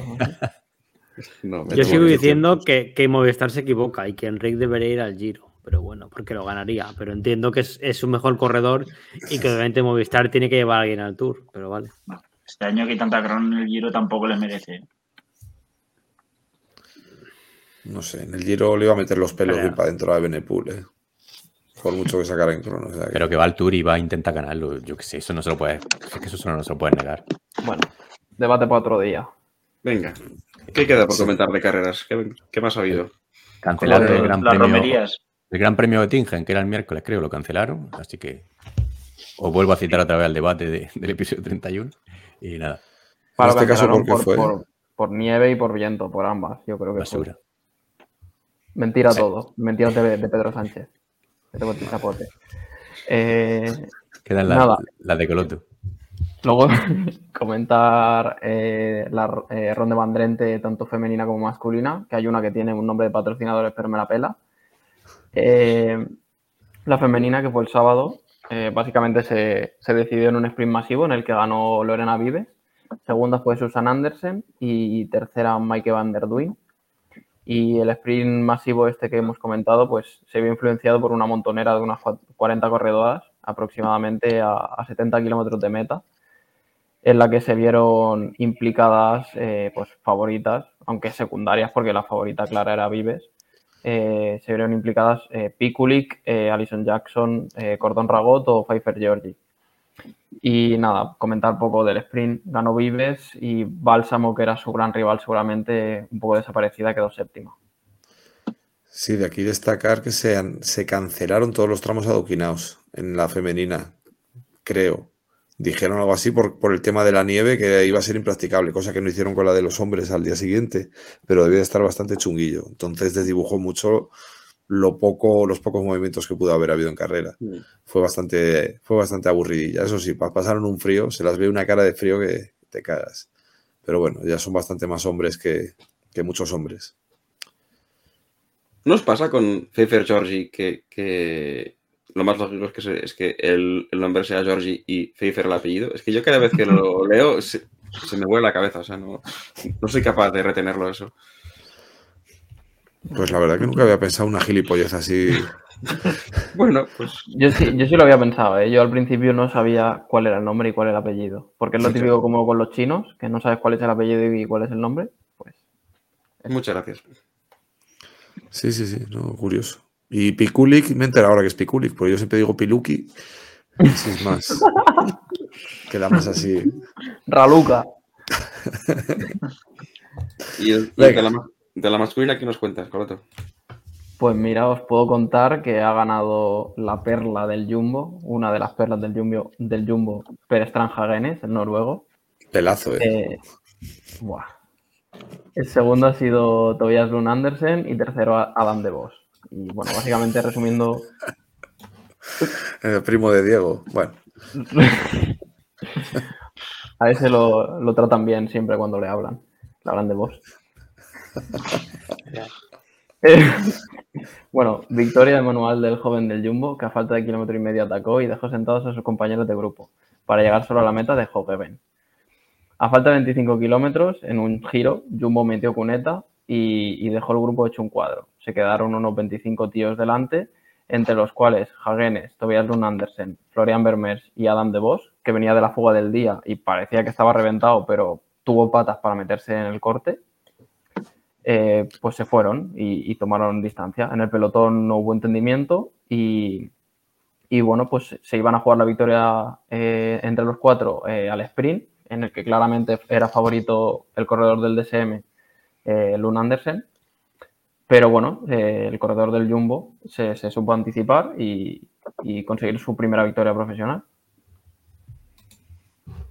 He visto antes esta con la, con la, bueno, con el consejo que habéis puesto, como siempre he acertado. Y la verdad es que estas carreras en los que no hay ningún sprinter muy bueno y no hay muchos equipos que quieran controlar para el sprint suelen ser bastante divertidas. ¿eh? Hay un montón de siempre de ataques, cortes. No sabes cómo va a acabar. No, sí, estuvo muy, muy entretenida. Este, Sí que es cierto que faltaban así nombres. Yo ahí vi. Campenar sí que lo intentó, que es así el que más había por ahí, pero no. La verdad que faltaban nombres, pero bueno, que no por ello no dejó de tener espectáculo. Estuvo muy entretenida. ¿Qué recomendamos? Con tiempo 20 los 25 últimos, ¿no? O, o así. Ve- 22, creo. Estuvo, estuvo guay. Un buen domingo. Pues sí. Y ya está. Venga. ¿Se oye mal? Decir que, que en la Vuelta a Extremadura Feminas ha ganado la última etapa y la general Megan Armitage, que es irlandesa, y como hay que barrer un poco para casa, pues lo digo. Y pasamos ya a las noticias. ¿Eh? Eso ha sido muy machista lo que has dicho, pero bueno. No, coño, pues que vengo de allí, que está, me levanto en Irlanda esta mañana. Ah, vale. Yo tengo un conga, yo no barro. Pues pasamos al, al noticiario ya o cómo va la cosa. No, el Taiwán, joder, que ha sido la primera. ¿Cómo van? El, el primer monumento, ¿no? Pues, un saludo para Iker. ya. Que pongan las recomendaciones. O sea, la noticiario, ¿tienes ahí preparado ya el. Panti No. muteado. Sí, estás muteado, Panti. Ah, vale, hostia.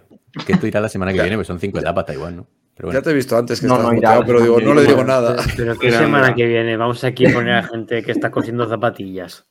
Bueno, co- co- como ha habido una etapa es Taiwán, la segunda está ahí tú y así ya está. El año No, pasado sí. sí lo hicimos, ¿no? No está Eh, igual. Sí, se No, lo lleva la faca. ¿no? Está igual. Estuve, estuve buscando en el canal y me confundí. No hice Taiwán, hice Tailandia. Ah, vale. Bueno, Ya, ahí la gente mucho de confundirse también. Es mucho más divertido. ¿eh? ahí suelen preguntar cómo estáis.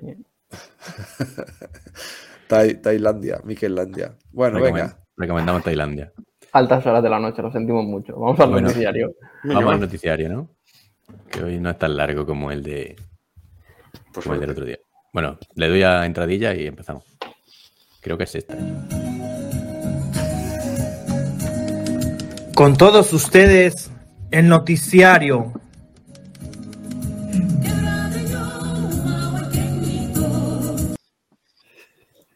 Pues nada, empezamos. Eh, Colnago responde a las declaraciones de Tom Bonnet de que con esa, o sea, Tom Bonnet había dicho que Pogachar estaba perdiendo 2 kilómetros por hora y lo invitan a probar sus bicicletas al señor Tom Bonnet. Y luego Bonnet creo que ha recogido cable. Sí, creo que sí. Sí, que, pues bueno, aquí hay un comunicado de, de Colnago en su tweet. Tom Twitter, es ¿no? que es embajador de Pinarello, ¿no? O, o algo así. De ese- ¿No era de ese de Works? Ah, o- No sé de qué, de, qué, mar- de qué marca es. Joder, no me he preparado la noticia, he leído solo esta. Pero vamos, sí que está patrocinado por otra. Algo ahí, tío. Joder. que eso que ha dicho hoy de Colnago. Bueno, el, hoy durante la retransmisión de Flecha, de la París-Niza, Flecha lo salió a colación de esto. Y dice que, joder, que es que son equipos que no tienen nada que ver tampoco. A ver, que, que Colnago es, igual que todos los equipos, utilizan lo último de lo último, que son cosas impresas en 3D, el, manillar, en no sé qué, o sea, que todos los materiales que van a la última, que la diferencia puede ser muy marginal. O sea, que no es una cosa determinante. Eso ha sido una ida de pelota de Bonet, pero, pero muy seria. Sí, le responde un poco en esa línea aquí el, en el, en el este. Bueno, seguimos. Eh, han invitado a la Vuelta a España, a Burgos y a Caja Rural. Enhorabuena, Dani. Sí, los primeros. ¿Qué, Ah, cierto. Nuestro ¿qué compañero. parece esto? Lógico. compañero. Había, ha habido morterada aquí, yo creo. Sorpresa. Yo dejaría fijo siempre a Caja Rural y haría por tradición, no por calidad, porque últimamente no da muy allá, quitando David González de Ávila, pero del resto de equipos que fueran rotando. Burgos en este caso es como los que ponen la, la pasta en este, este año, pues, pues van. Yo Pero habría entre Burgos, tal, Euskaltel, yo que el Farma quizás les habría puesto otra vez, pero bueno. Pero es que esto, el año pasado no, dejaron fuera a Burgos, ¿no? Pero le prometieron que este año. No, iba. Caja Rural, Caja Rural fue el que no fue el año pasado. Ah, bueno, a Caja Rural. Y le prometieron que este año iba, entonces, yo qué sé, lo irán rotando. Sí, no, Bueno. pero bueno. Es que el, el que no está rotando es Burgos. Ese es el. La ¿Por qué, queja que por qué tienen algunos. ponen, ponen los dineros? Y es que el año, el año pasado hubo tres invitaciones, este año son solo dos. Claro, pues el año que viene irán Euskaltel y, y Care Pharma, yo qué sé. No, No ya te digo ya a ti que no. El año que viene volverá a ir Burgos porque volverá a meter dinero. O sea, este año a Burgos le tocaba descansar. Y más, o sea, lo tenían muy fácil. Este año era Caja Rural y Care Pharma. Caja Rural porque el año pasado no fue y Care Pharma porque la salida es en Barcelona y, y todo el rollo. Yo el año pasado en el Parque Vuelta eh, con Pablo me llevé unas gafas de sol de patrocinio de Burgos y supongo que este año darán gorras de caja rural otra vez, que se pongan los otros a repartir cosas y Claro. les invitarán. Bueno, mira, hilando eh, en High Cycling, eh, es justo que Euskaltel y Care, bueno, dicen, hacen una noticia sobre, sobre lo que estamos debatiendo, si es justo que Euskaltel y Care se quedan fuera. Y Yo sí, que Euskaltel se quede Sí, fuera, siempre, para mí siempre es una alegría. Por ahí tenéis no, no tengo favoritismo por ningún equipo español, pero, pero vamos. Es que. Yo estoy con Madafaka. Viendo el, Lo sé. viendo el comienzo de temporada que han hecho los equipos, los dos que, que se han quedado fuera tampoco es que hayan hecho mucho porque los cojan, ¿no? No, a ver, es que no se lo han no, no es por odio a un equipo, que también un poco, pero es eh, no se lo han ganado, no hay calidad, no se les que no, que no. A mí, yo del Euskaltel lo único que les ves es eh, donde van, si hay una etapa llana, que sí que meten al de la fuga del día y ya, pero no. Es que no tiene ningún corredor a mí que me llame la atención especialmente. No, no se lo han ganado. Pero es que Care tampoco ha hecho nada, es, es lo que va de año, pero bueno.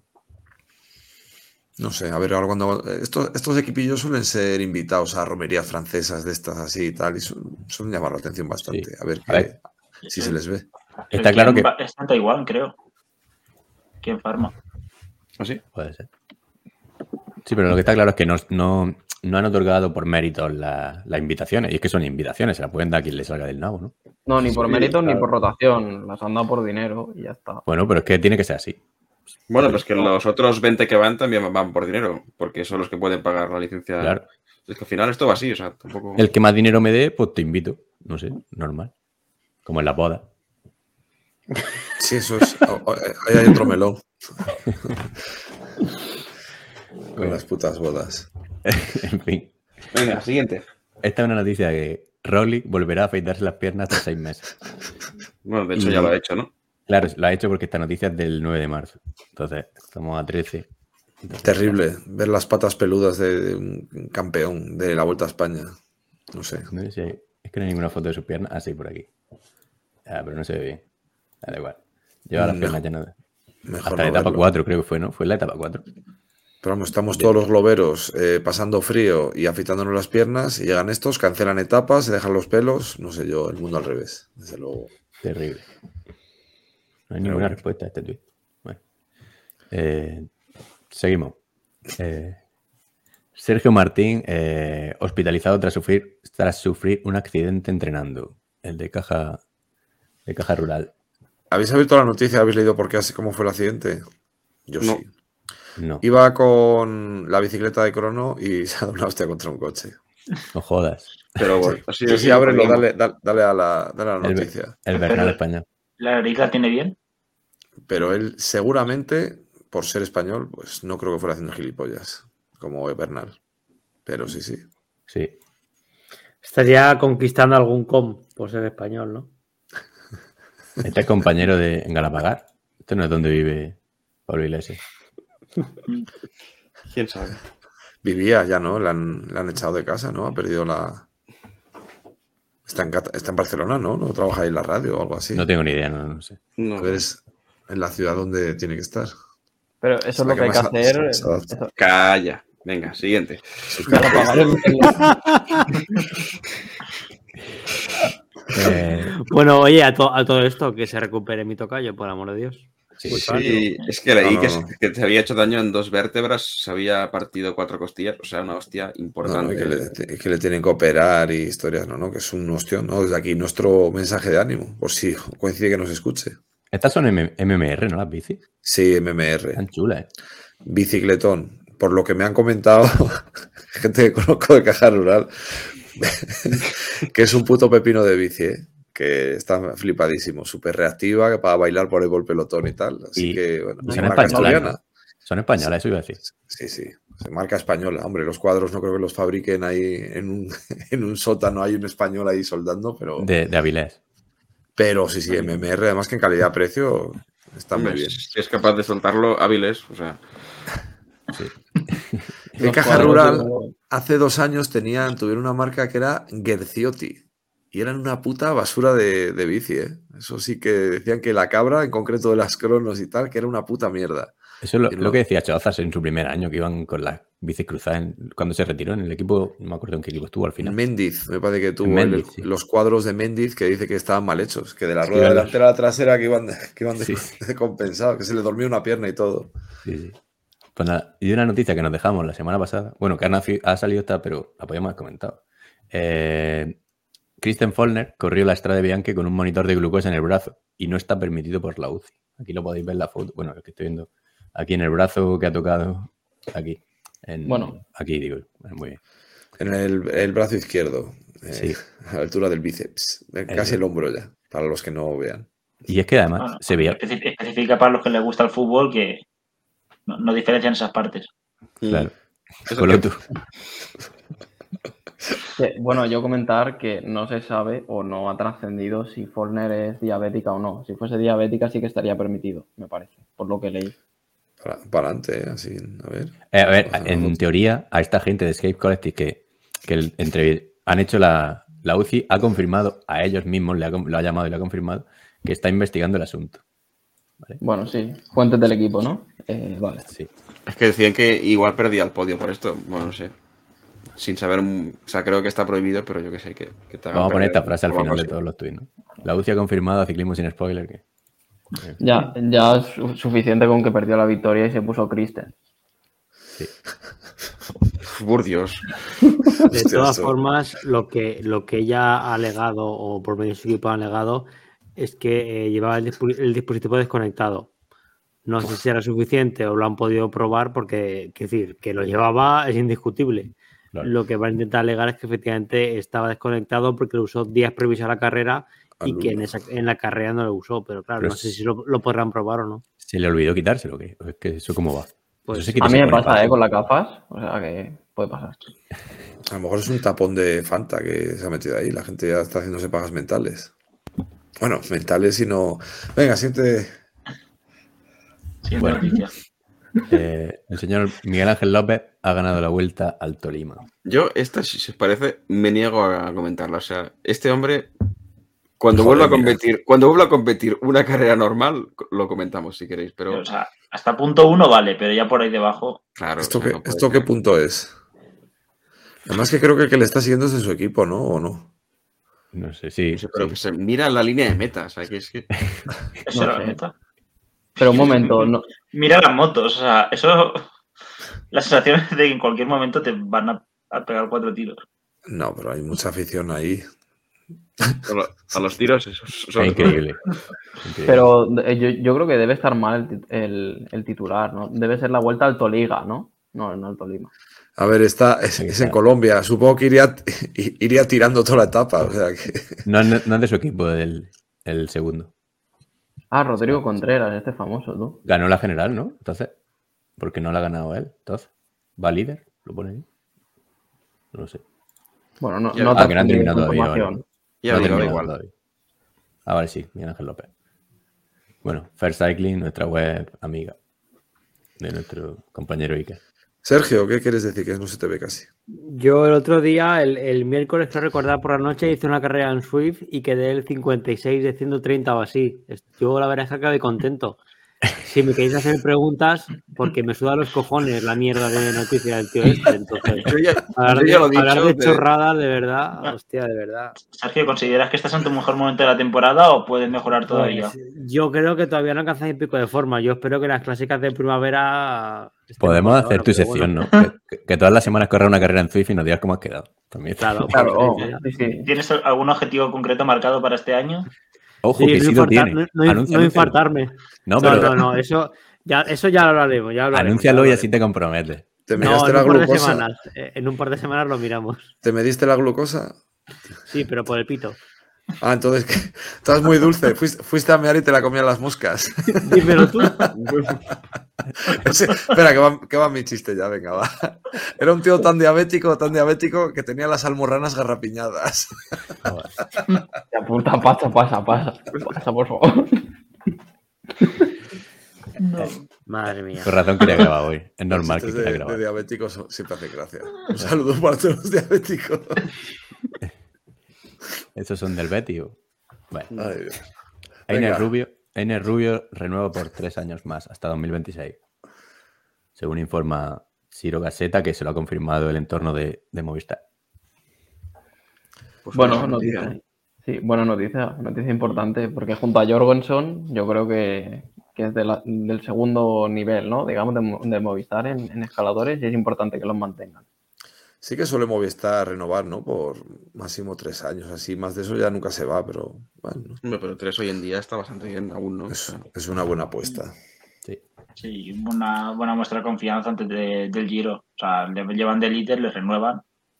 Supongo que para que, que vaya con, con tranquilidad a la carrera. pues sí. Lo raro es que lo lo hayan renovado en marzo y no en, en enero. Siguiente hoy- noticia. Hoy hay duelo a muerte aquí. Hostia, este- este- ¿Quién es más malo? Pero ¿qué me estás container? El señor Chente García Costa. Me gusta mantener la cercanía con los corredores y aprender de ellos. ¿Has conseguido abrirla? No. Pues le hace falta aprender, No, ¿eh? no, porque no. tácticamente no lo pilla. No, No. puedo piratear esto, ciclismo fondo. Joder, pues eso era para haberlo hablado antes. Ahora vas a quedar mal. Es Claro. igual. Si, si es que esto, esto tampoco es noticia, ¿no? O sea, Ya. Joder, no, se- Chente- no la pilla. Chente es un tío adorable. Oye, ¿cuándo sale lo del día menos pensado? ¿Cuándo? El, el año pasado, ¿qué salía? Justo antes del Giro, ¿no? Más o menos. Ni idea. Sí, salió por tipo abril, ¿no? Me suena a mí. No sé. Que sí que puede estar interesante este año, que es de, de Last Dance. Bueno, y que- hablando, Que, el día de menos pensado de este año no vaya a Nemic con todo lo que hizo el año pasado. Pues Bueno, es es que-.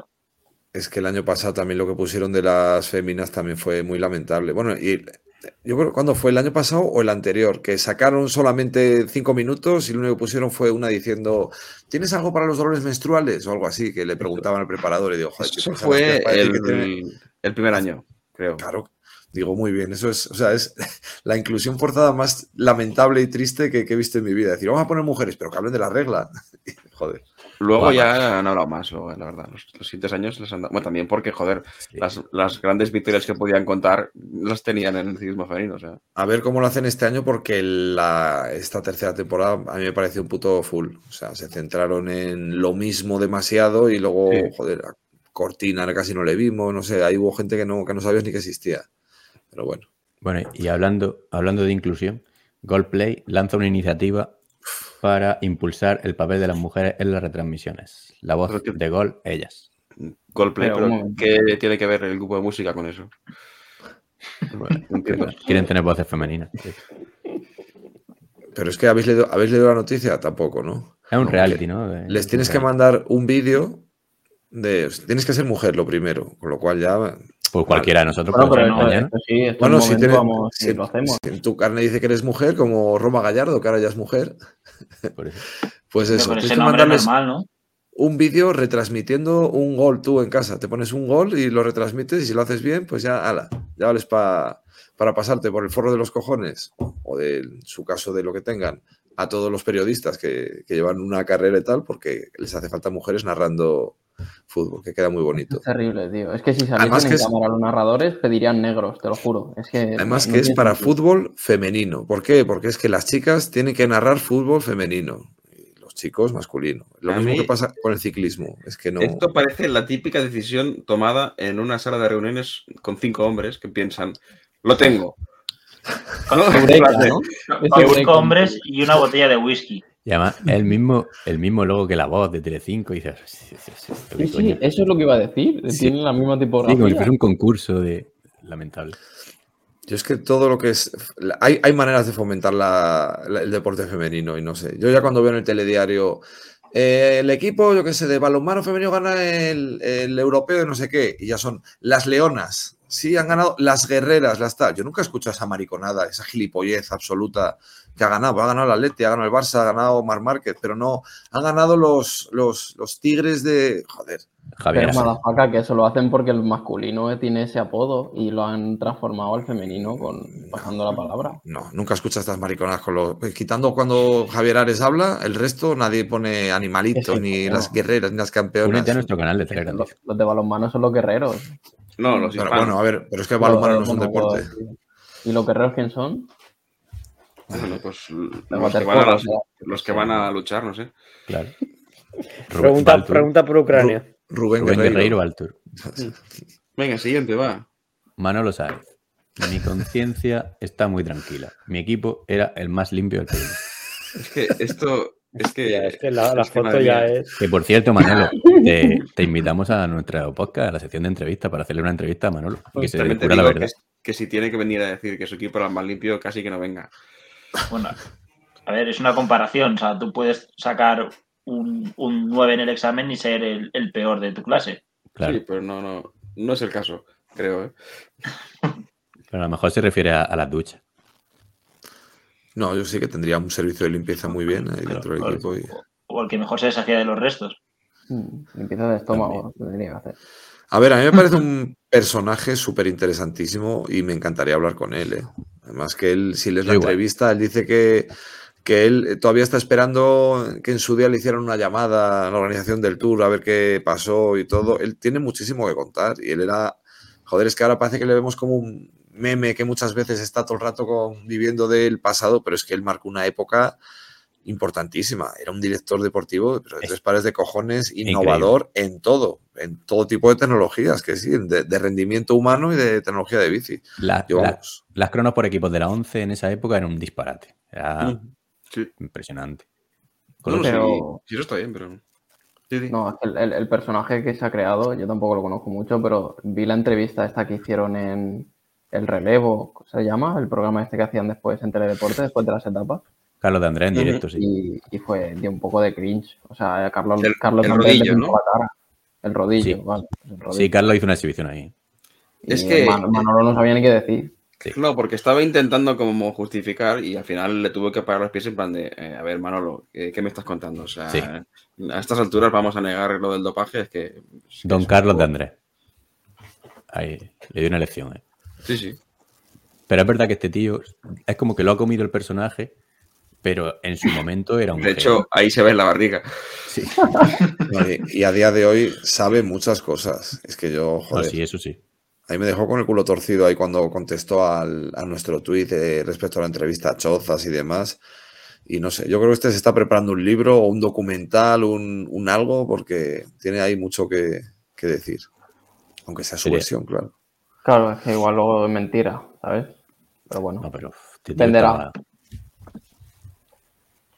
Podrá ser verdad o mentira, pero él sabe cosas. Next. Bueno, seguimos con dopaje. En baloncesto, en este caso. Dice. Dice el. Hostia, este nombre, Chael. Chael Sonnen.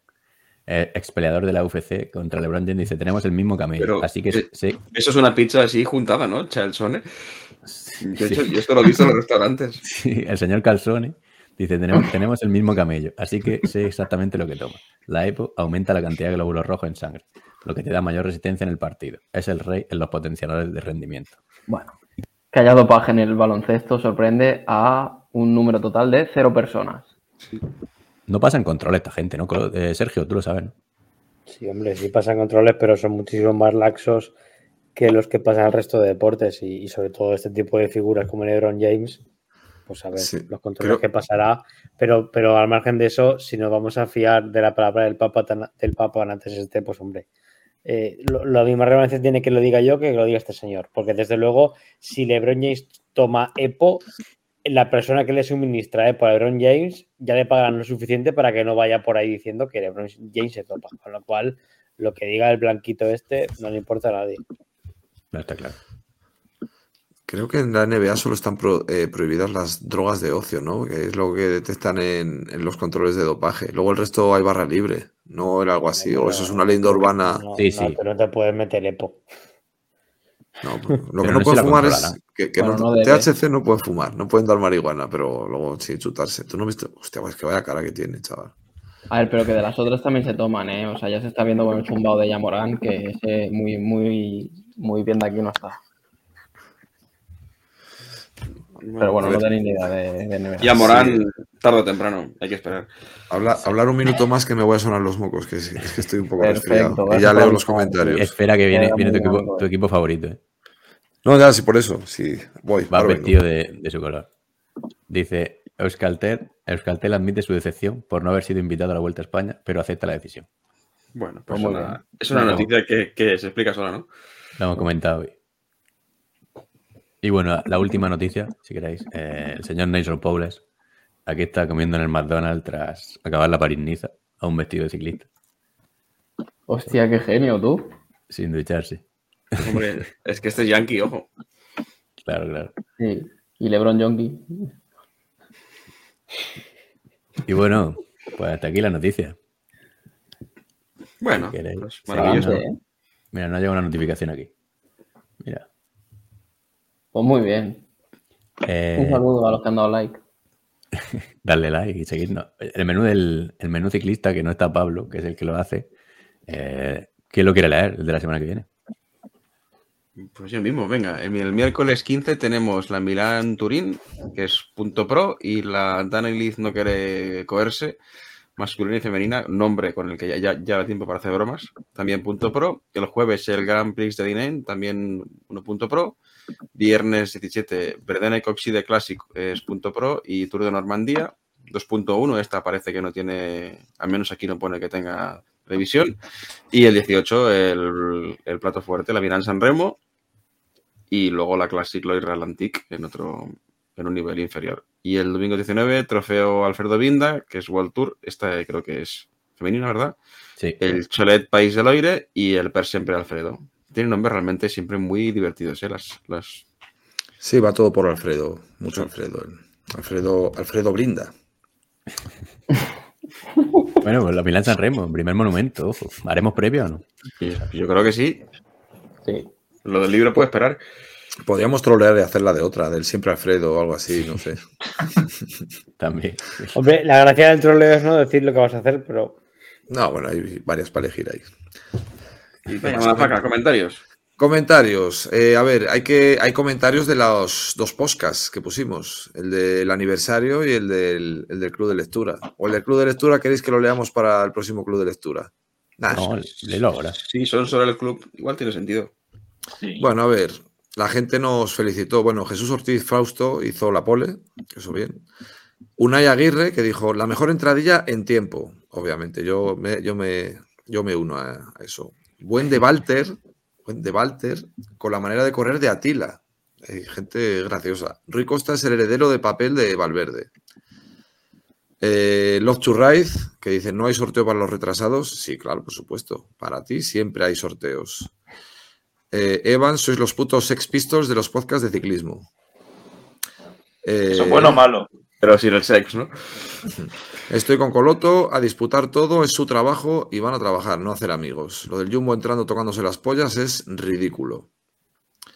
Eh, ¿Qué más? Ah, bueno, sí, también hablando de ridículo, dice que yo llevo 41 años haciendo el ridículo, porque era mi cumpleaños.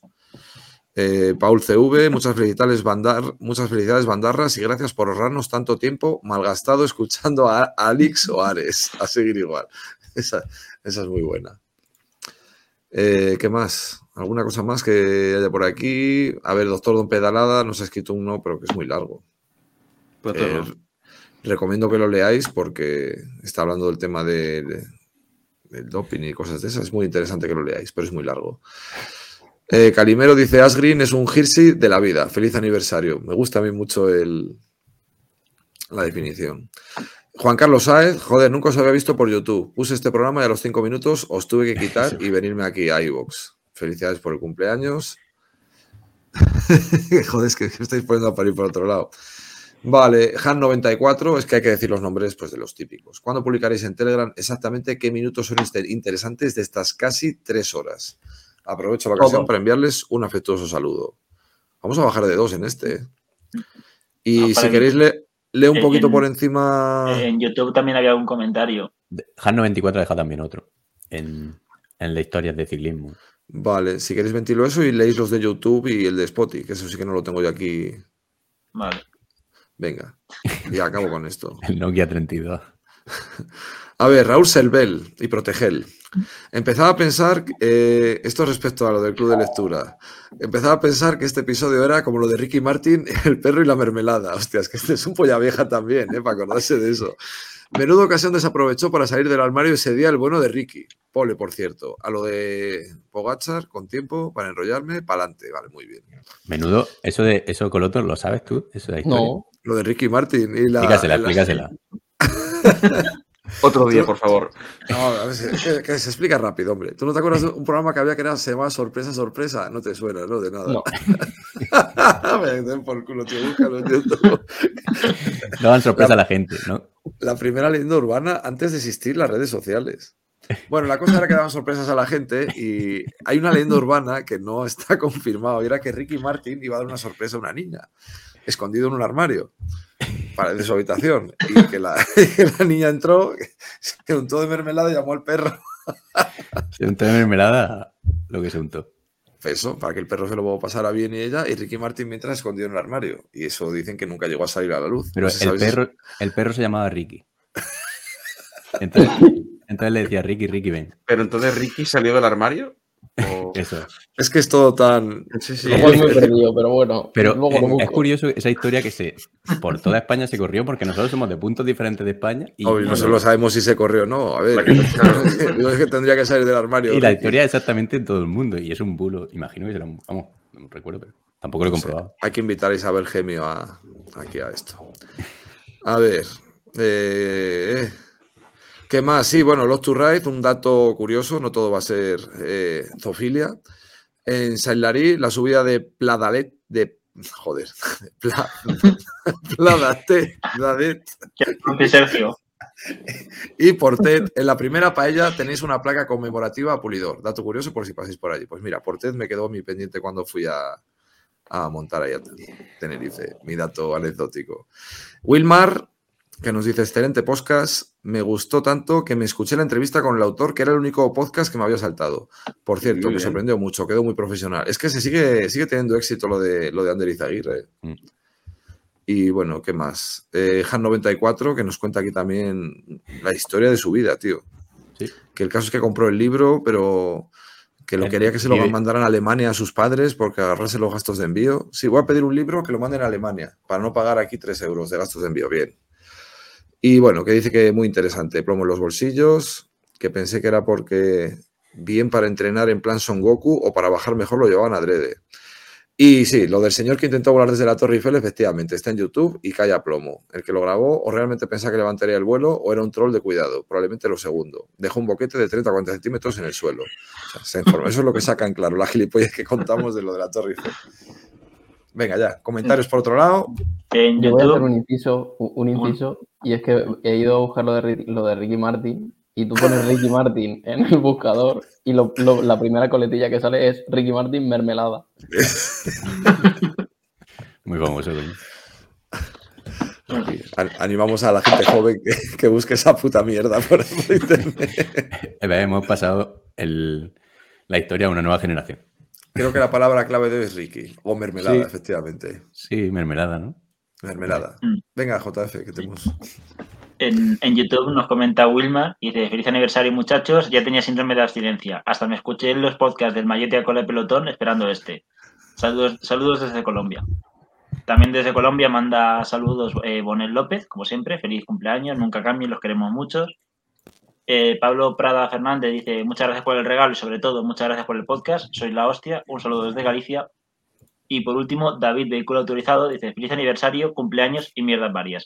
Poco se comenta que Sirocco es un coche, pero el Ghibli, eh, que, es el, eh, que es el mismo viento del sureste, también un Lamborghini. Entonces, por si lo queréis saber, y creo que con esto podemos terminar. Queda. Os lo estoy poniendo. Tenéis por ahí llamar el de Spotify, que es el mejor de largo. Sí, lo busco ahora mismo. Así, un- si lo sé que dónde está. Es que en Spotify ha puesto una nueva herramienta que como que puedes poner Una encuestas y misteriosa. Ha puesto una misteriosa Mickey herramienta. interacciones. Lo han puesto nuevo ahora. ¿Qué opinas de este episodio? Dice. La Eh, dice, herramienta, ¿será? Es que automáticamente puedes poner preguntas y automáticamente Spotify pone ¿qué opinas de este episodio? Y dice, dice Willow, que ha escrito en Spotify, nuestro primer comentario que nos llega. Bueno, es que no estaba habilitado. Maravillosas e increíbles historias contadas por un grupo de subnormales. Me divertí muchísimo. No se podía definir mejor, la verdad. No, no, está bien. La verdad que sí, es que define lo que es club de lectura. Historias maravillosas contadas por subnormales.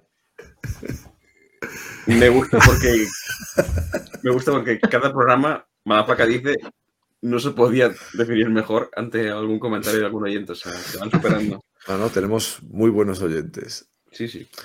Bueno, tenemos también un comentario de. Mira, de hace dos minutos. no, en vivo es esto. Comentario de un tal Sergio. Que, que dice que te calles la puta boca ya. Efectivamente.